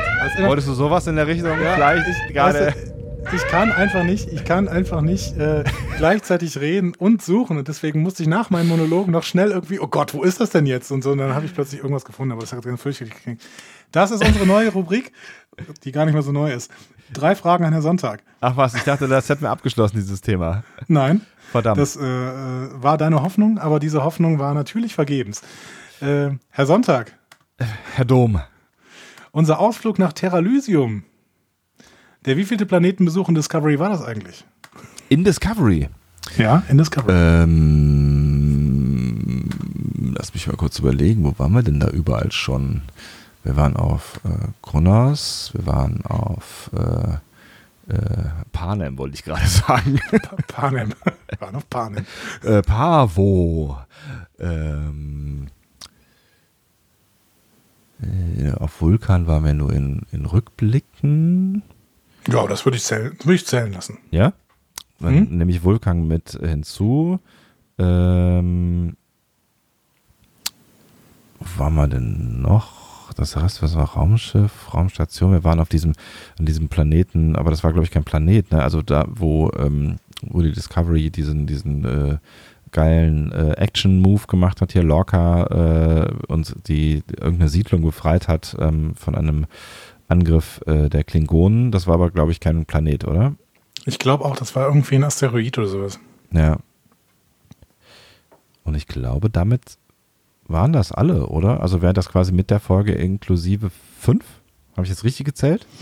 Äh, dann wären es vier. Du hast gerade ähm, Kronos, Vulkan, Pavo und äh, den äh, Terralysium genannt. Genau, das stimmt, dann wären es vier, ja. Habe ich einen vergessen? Bestimmt. Du hast zwei vergessen, tatsächlich. Also oh, stimmt, wir waren, zwei- wir waren ja, wir waren im Spiegeluniversum, waren wir noch bei der, bei der äh, ähm, hier, äh, Gruppe der, der ähm, na, wie heißt das, wenn man gegen irgendwas ist? genau. Widerstandsgruppe, das war ja auch ein Planet, oder? Genau, das war Harlak. Mhm. Und ähm, es gibt noch einen, aber den sage ich dir jetzt. Es ist nämlich äh, in der allerersten Szene der Serie gewesen, der Heimatplanet der Crepusculaner. Ah, natürlich, klar, wo äh, äh, George Wu ganz geschickt äh, das, das Sternflottenlogo in den Sand ge, ge, gewalkt ist. Genau. Also an, an diese sechs erinnere ich mich zumindest. Äh, Ich weiß Ja. nicht, ob wir noch irgendwelche haben, aber ähm, äh, ja, keine Ahnung. Ähm, Herr Sonntag, die zweite Frage. Herr Dom, wir, ich wir höre. rennen jetzt hier ein bisschen durch. Ne? Ähm, wärst du Jacob oder wärst du die Anführerin? Ja, da können wir, das können wir relativ schnell beenden. Ich wäre Jacob, ganz klar. Also, äh, Auch wei- wenn du dir darüber bewusst bist, dass du mit deinem ständigen Streben eventuell das neue Paradies, was da geschaffen worden ist, zerstörst. Ja, ich glaube schon. Ich glaube, das kann ich nicht anders. Also ich glaube, ich hätte nicht das, das, das äh, Brain oder technische Verständnis, das Jacob mitbringt. Offensichtlich weiß ich nicht so ganz genau, ob, äh, ob ich da, da Talente entwickeln würde, von denen ich jetzt noch nichts ahne. Aber ich glaube, ich könnte nicht, ich könnte nicht in einer Welt leben oder vor allen Dingen auch dann irgendwie mit anführen, in der ich bewusst Fortschritt unterdrücke, um das zu bewahren, was man hat. Das ist ganz fürchterlich, diese Vorstellung. Also es ist ja auch eine Mhm. ganz, ich finde es auch, also es gibt ja durchaus politische Strömungen, die genau das tun, äh, jetzt in, auch zu diesen Zeiten. Also dieses be be- bewahrt das, was wir jetzt haben, bewahrt alte Zeiten, bewahrt die Werte und äh, guckt bloß nicht nach vorne. So, ne? Ja, Ver, ver, Okay. ver, ne? Das Verneinen von pluralistischen und fortschrittsgläubigen Welten. Nee, nee, nee, nee, ich bin Jacob. ich glaube, ich wäre auch eher Jacob tatsächlich. Ja, das glaube ich auch. Ja. Bin mir relativ Weil- sicher. Es gibt einfach diesen, diesen Drang nach Wissen, äh, den ich, auch wenn ich diese ganze, das, die ganze Welt, die sich die Anführerin da aufgebaut hat und das alles, was auf Tyralysium gezeigt wird, gefällt mir grundsätzlich. Aber der Drang nach Wissen, der hört nie auf. Und da bin ich. Und wir müssen es doch ich, auch weiterentwickeln. Und wir müssen doch auch der, der, der Zivilisation eine Chance, eine, Chance geben, sich weiterzuentwickeln. Also das funktioniert. Die- Das tun wir eh. Ich bin der festen Überzeugung, dass Menschen das eh tun und dass da dieser Zustand, der da jetzt gerade ist, sich nicht für ewig konservieren lässt. Also das wird irgendwann, selbst wenn man das versucht, ne, was man offensichtlich auch so ein bisschen mit, mit Druck auch versucht, das wird irgendwann nach hinten losgehen. Dieser Zustand, ähm, der wird sich nicht für immer und ewig äh, erhalten lassen. Ja, glaube ich auch. Äh, die dritte Frage Mhm. äh, ist eine Frage, die wir sowieso noch diskutieren mussten, deswegen bringe ich sie jetzt aber mal mit. Was hat es mit dem roten Engel auf sich? Ich bin mir nicht sicher. zumindest immer noch Theorien bilden. Ja, ich bin mir nicht sicher, genau, wir, eigentlich wissen wir ja noch gar nichts. Ich habe ehrlich gesagt keine Ahnung. Also ähm, deine, deine Kalber-Theorie, die finde ich ja ganz nett. Aber äh, ich glaube, ich glaube da nicht so richtig dran. Also ich, irgendwie haben wir es offensichtlich mit irgendwas Größerem zu tun. Ähm, und da sind wir halt äh, tatsächlich wieder bei, ähm, den, den Spezies, die wir das letzte Mal schon äh, genannt haben, ähm, ne, das, das, möglicherweise ist es halt irgendeine Spezies, die aus irgendeiner anderen Dimension kommt oder die vielleicht auch irgendwas mit dem Myzel-Netzwerk zu tun hat. Ne, das wäre dann so ein bisschen die Geschichte der, der Sphärenbauer, da waren wir ja auch in der letzten Folge schon, irgendwie, mhm. dass, dass quasi die Discovery Menschen, Wesen im Myzel-Netzwerk äh, oder Lebewesen, die da leben, gestört hat und die halt irgendwie, es macht, es macht noch nicht so richtig viel Sinn, ehrlich gesagt, weil warum sollten diese Wesen dann ähm, irgendeine Agenda haben, die irgendwas mit der Geschichte der Menschheit zu tun hat, offensichtlich. Also die große Frage, die ich mir am Ende dieser Folge gestellt habe in Bezug auf den roten Engel, ist, warum macht er das? Also was, was hat das, also ja, also was, welchen Sinn kann das machen in irgendeinem großen Ganzen, ähm, dass dieser rote Engel versucht, einer Splittergruppe von Menschen zu helfen, weil es ist ja das, was Discovery da am Ende macht. Die, sie retten den Arsch dieser 11.000 Menschen. So, mhm. ne? Welches Interesse kann irgendeine andere Spezies daran haben? Und darauf habe ich ehrlich gesagt noch überhaupt gar keine Antwort. Also ich finde es gerade total schwierig, da zu spekulieren, ähm, weil noch nicht so richtig viel Sinn macht. Also auch das mit der außerirdischen Spezies macht irgendwie noch nicht so richtig so richtig viel Sinn. Also im Internet wird viel diskutiert, das sagen uns auch die Leute irgendwie, äh, dass das ja vielleicht die Ikonianer sein könnten, die da durchaus ähnliches Auftreten, denen ähnliches Auftreten nachgesagt wird und in den Abbildungen sehen die auch ein bisschen so aus.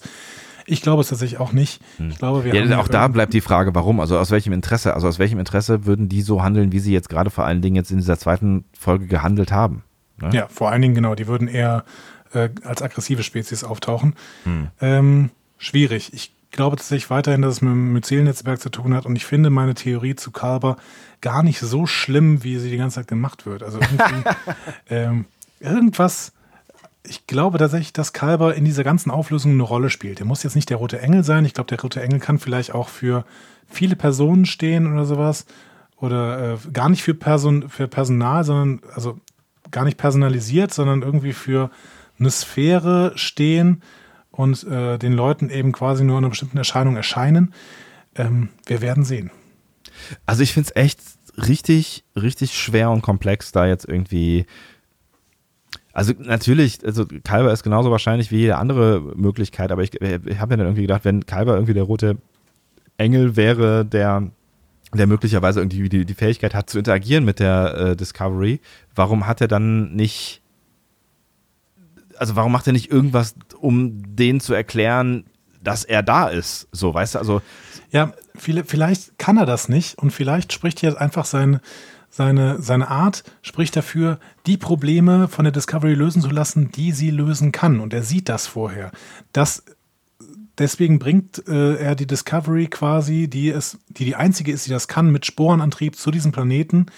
Äh, der droht halt im, im äh, im Holocaust quasi äh, zu vernichtet zu werden im Nuklearen und bringt dann auch noch Tilly in Form von May auf die Idee, äh, das hattest du ja eben als Idee, also ne, knöpfe ich an der Stelle jetzt mal an, mhm. bringt Tilly äh, in Form von May auf die Idee, wie man das denn lösen könnte, diese, diese Brocken dann eben aufzuhalten.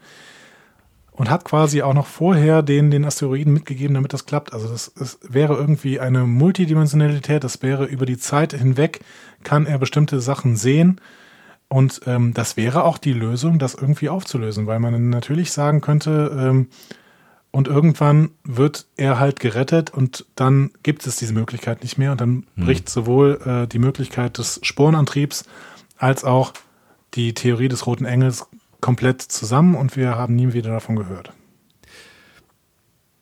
Die Frage ist halt, was hat der rote Engel, wie ich ja gerade schon mehrfach gesagt habe, für eine Intention? Also äh, ist, ist es, äh, was hat er auch mit diesen, diesen roten Leuchtzeichen am Ende zu tun? Und was ist die Bedrohung, von der die ganze Zeit gesprochen wird, ne? die du eben auch angesprochen wirst? Also die Bedrohung des Universums. Also hat der, hat der rote Engel und diese Leuchtzeichen was mit dieser Bedrohung zu tun? Oder sind, arbeiten die quasi mit der Discovery zusammen daran oder benutzen die Discovery diese Bedrohung aus, auszuschalten? Also weißt du, was ich meine? Also sind, mhm. sind die roten Engel oder ist der rote Engel, ähm, sind die nett? Also sind das, sind das. Ich glaube, er ist, ist das, nett. Ist das eine gute Kraft? Ich glaube schon. Und was zerstört Oder dann? Oder es ist die Kraft, die stets das Gute will und stets das Böse schafft. Oh, hört, hört, hört. Ist Shakespeare? Nein, Faust. Ah ja, Faust, ähm, genau. Ah. Ähm, ne, das ist ja die Frage, was zerstört denn die Welt? Also was ist denn die Bedrohung des Universums dann am Ende? Also ist es, ist es irgend, irgendwas, wird es wahrscheinlich ja auch mit dem Myzel-Netzwerk zu tun haben, weil das Myzel-Netzwerk ja offensichtlich ähm, ein, ein elementarer Bestandteil dieses Universums oder verschiedener Universen ist. wir brauchen mehr Informationen. Ja, und die Wir haben müssen, wir glaube ich, unsere Hoffnung auf Spock setzen. Der hat irgendwie noch Informationen. Und Pike auch. Offensichtlich, aber der glaubt, dass er bekloppt ist. Ja, gut. Wäre nicht der Erste, der äh, eine gute Idee hatte und dann glaubte, dass er bekloppt ist. Glaubst du, wir Äh, sehen ihn in der nächsten Folge wieder? Nein, glaube ich noch nicht. Also, wir sehen- glaube, glaubst du das nicht wieder? dauert noch Also- vier, fünf Folgen oder so. Ja. Also vielleicht sehen wir ihn schon in diesem, äh, in diesem äh, Sanatorium, aber ich glaube, es dauert noch vier, fünf Folgen. Hm. Gut, wir müssen ein Fazit ziehen. Äh, bitte. Achso, ich soll anfangen. Ja, Also, ähm, du kannst, wenn du möchtest. Ich kann auch. Ich hatte, ich hatte über Twitter tatsächlich schon mal ein paar Stimmen leider gehört, äh, die mich so ein bisschen äh, auf diese Folge eingestimmt haben und zwar äh, gar nicht so positiv eingestimmt haben, weil da durchaus Stimmen waren, die das negativ sehen, weil es vielleicht auch zu viel Retro-Charme und zu viel Einheitsbrei ist. Und ich hatte aber sehr, sehr viel Spaß mit dieser Folge tatsächlich. Also sie hat mir sehr, sehr gut äh, an vielen Stellen gefallen. Ähm, man muss Abstriche machen. Ja, das, was da auf dem Planeten passiert ist, war relativ, ähm, ja, ist bekannt, ne? So. Ähm, das war jetzt nicht viel Neues. Und ähm, auch diese, diese kleine Rettungsmission ist natürlich sehr an den Haaren herbeigezogen. Wir hatten da einige konstruierte Punkte in dieser Folge.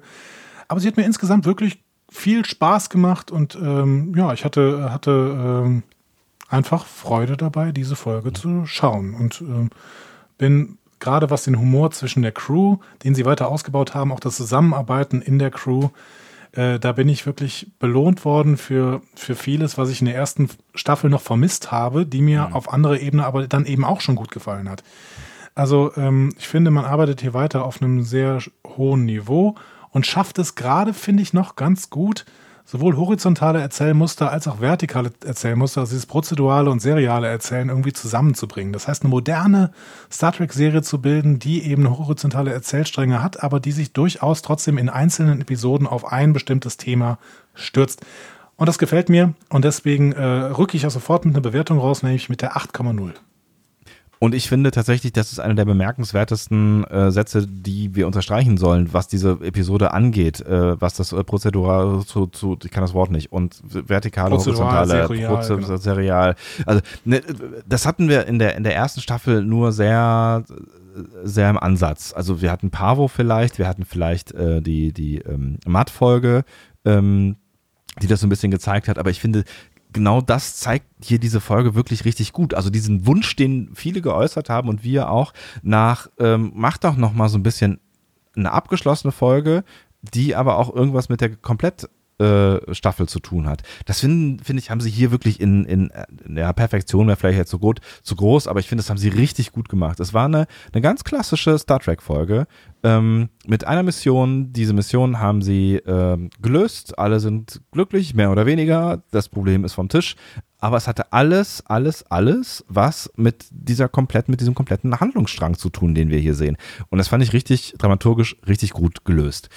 Am Ende hatte ich dann sowas wie das Wort solide äh, im, im Kopf, äh, was die Folge angeht. Ich finde, sie macht konsequent das weiter, was die erste Folge der zweiten Staffel für mich sehr grandios eröffnet hat. Ähm, die finde ich nach wie vor wirklich eine, eine, eine sehr, sehr tolle und gelungene Folge. Ähm, jetzt die zweite Folge hatte nicht so viel Feuerwerk, aber erzählt das konsequent irgendwie weiter, macht die Machart konsequent weiter, die, ähm, die, die Art und Weise, wie die Geschichte erzählt wird, ähm, funktioniert auf dieselbe Art und Weise wie in der ersten, ersten Folge der zweiten Staffel. Das finde ich gut. Und auch wenn wir da vielleicht auch das ein oder andere Motiv schon mal gesehen haben und auch wenn sie jetzt nicht voller Überraschungen und voller Mega-Ereignisse ist, finde ich, war das eine sehr gelungene, solide Folge, die ich sehr gerne geguckt habe. Und finde ähm, die 8 da tatsächlich durchaus angemessen. Also ich hätte auch mit, mit, vielleicht auch eine 8,5 in der Erwägung gezogen, aber ich würde mich in dem Fall äh, der 8 anschließen. Ich finde 8 ist gut. Ist eine gute Folge gewesen, die, ja, die, die Ich hatte die ja. 8,5 auch im Kopf, aber ich finde Ja. auch 8, 8 können wir uns überhaupt auf einigen. Man sind wir uns wieder einig. Ja, ist das schön. Ist das schön. Ist das schön. Also Ne, ich- Kontro ich gab- Kontroverse ist auch mal gut, aber äh, ich Ja. habe gerade das Gefühl, wir, wir sind da auch mit den ähnlichen Begründungsmustern drangegangen, deswegen Ja. passt das, glaube ich, schon. Also ich, ich, ich, ich finde, es gibt auch gar nicht so fürchterlich viel zu bemängeln in der Folge. Es ist gar nicht so richtig viel falsch gelaufen. Es gibt so ein paar Stellen, da kann man vielleicht mal drüber hinwegsehen oder da- das ist, da ist es vielleicht nicht so ganz sauber. Aber ich finde, alles in allem ähm, ist das wirklich, also ich, das ist wieder dieses Wort, es ist eine solide Folge. Ich bin halt noch so ein bisschen skeptisch, äh, aber das hatte halt die Gesamthandlung, äh, mit der Gesamthandlung zu tun, was sie, was sie jetzt irgendwie mit diesem großen Religionswissenschaftsding machen werden. Das kann total spannend werden. Ich bin sehr gespannt, wie sie es auflösen werden. Das ist eine richtige Aufgabe, die sie ja vor sich haben. Ähm, weil sie es halt jetzt auch groß aufziehen. Und ich weiß gar nicht, ob ich zum Beispiel, ob das nicht vielleicht auch eine Enttäuschung ähm, in mir auslösen würde, wenn das am Ende nur, in Anführungszeichen, Kalber wäre, wenn ich jetzt mal deine Theorie äh, annehmen würde, der für das, was da gerade unter dem Namen des Roten Engel passiert, verantwortlich ist. Oder ob ich mir nicht wünschen würde, dass es dann doch irgendwie was Größeres wäre. Und wenn es halt eine andere Spezies ist, von der wir noch nichts wissen oder irgendwas aus einer anderen Raumzeit, was auch immer, ähm, vielleicht ja auch irgendwie was aus der Zukunft der oder Vergangenheit der Menschen, dass da irgendwelche anderen Menschen versuchen mit der Discovery. Keine Ahnung, aber ich habe irgendwie das Gefühl, vielleicht wäre es cooler, wenn es was Größeres wäre als einfach nur Kalber. Lange Rede, kurzer Sinn. Ich bin sehr gespannt darauf, wie sie das Ding auflösen werden und das ist, glaube ich, keine einfache Aufgabe und davon hängt, glaube ich, sehr viel ab. Definitiv. Hoffentlich kriegen sie es diesmal alles irgendwie zusammen.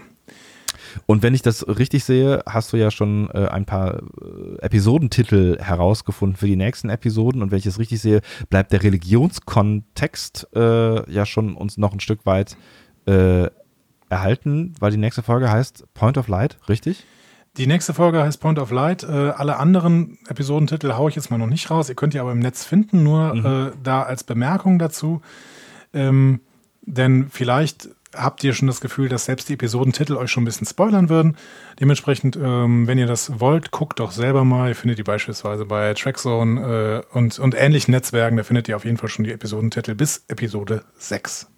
Und ich erwähne das, weil ich das Gefühl habe, dass das ja auch eine Anspielung sein kann an das Licht im Tunnel und das Leben nach dem Tod und all diese, diese ganzen Geschichten. Ne?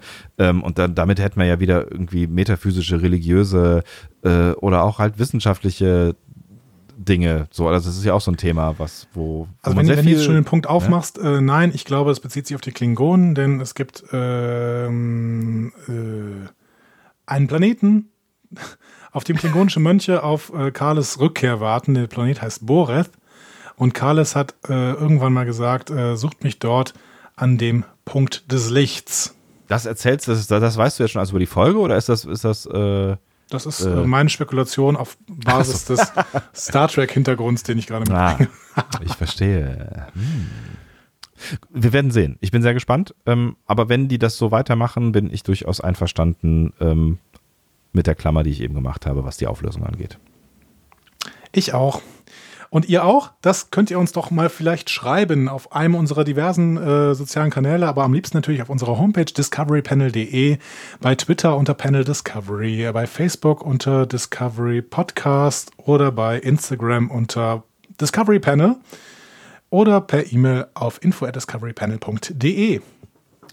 Dann war es das für diese Folge, diese doch recht, diese doch recht ausführliche Folge äh, am Ende von uns vom Discovery Panel. Äh, wir hören uns nächste Woche wieder, dann vielleicht ein bisschen äh, später als direkt schon am Freitag. Aber das werden wir sehen und vor allen Dingen werdet ihr das sehen. Ich wünsche euch ganz viel Spaß äh, mit Du der nächsten erstmal, Folge. dass wir die Folge schon Freitag hochladen. Ich bin mir noch nicht ganz sicher. Wir müssen nämlich beide, glaube ich, jetzt gleich weg. Aber Ja, wir werden sehen. allerdings. Wir werden sehen. Vielleicht auch Samstag. Vielleicht ist ja gerade schon Samstag. Vielleicht Wer weiß das schon. Samstag. Vielleicht ist sogar schon Sonntag und ihr habt die Folge erst einen Tag später gehört. Wer weiß das alles schon. Ähm, schöne Woche. Bis nächste Woche. Tschüss. Tschüss.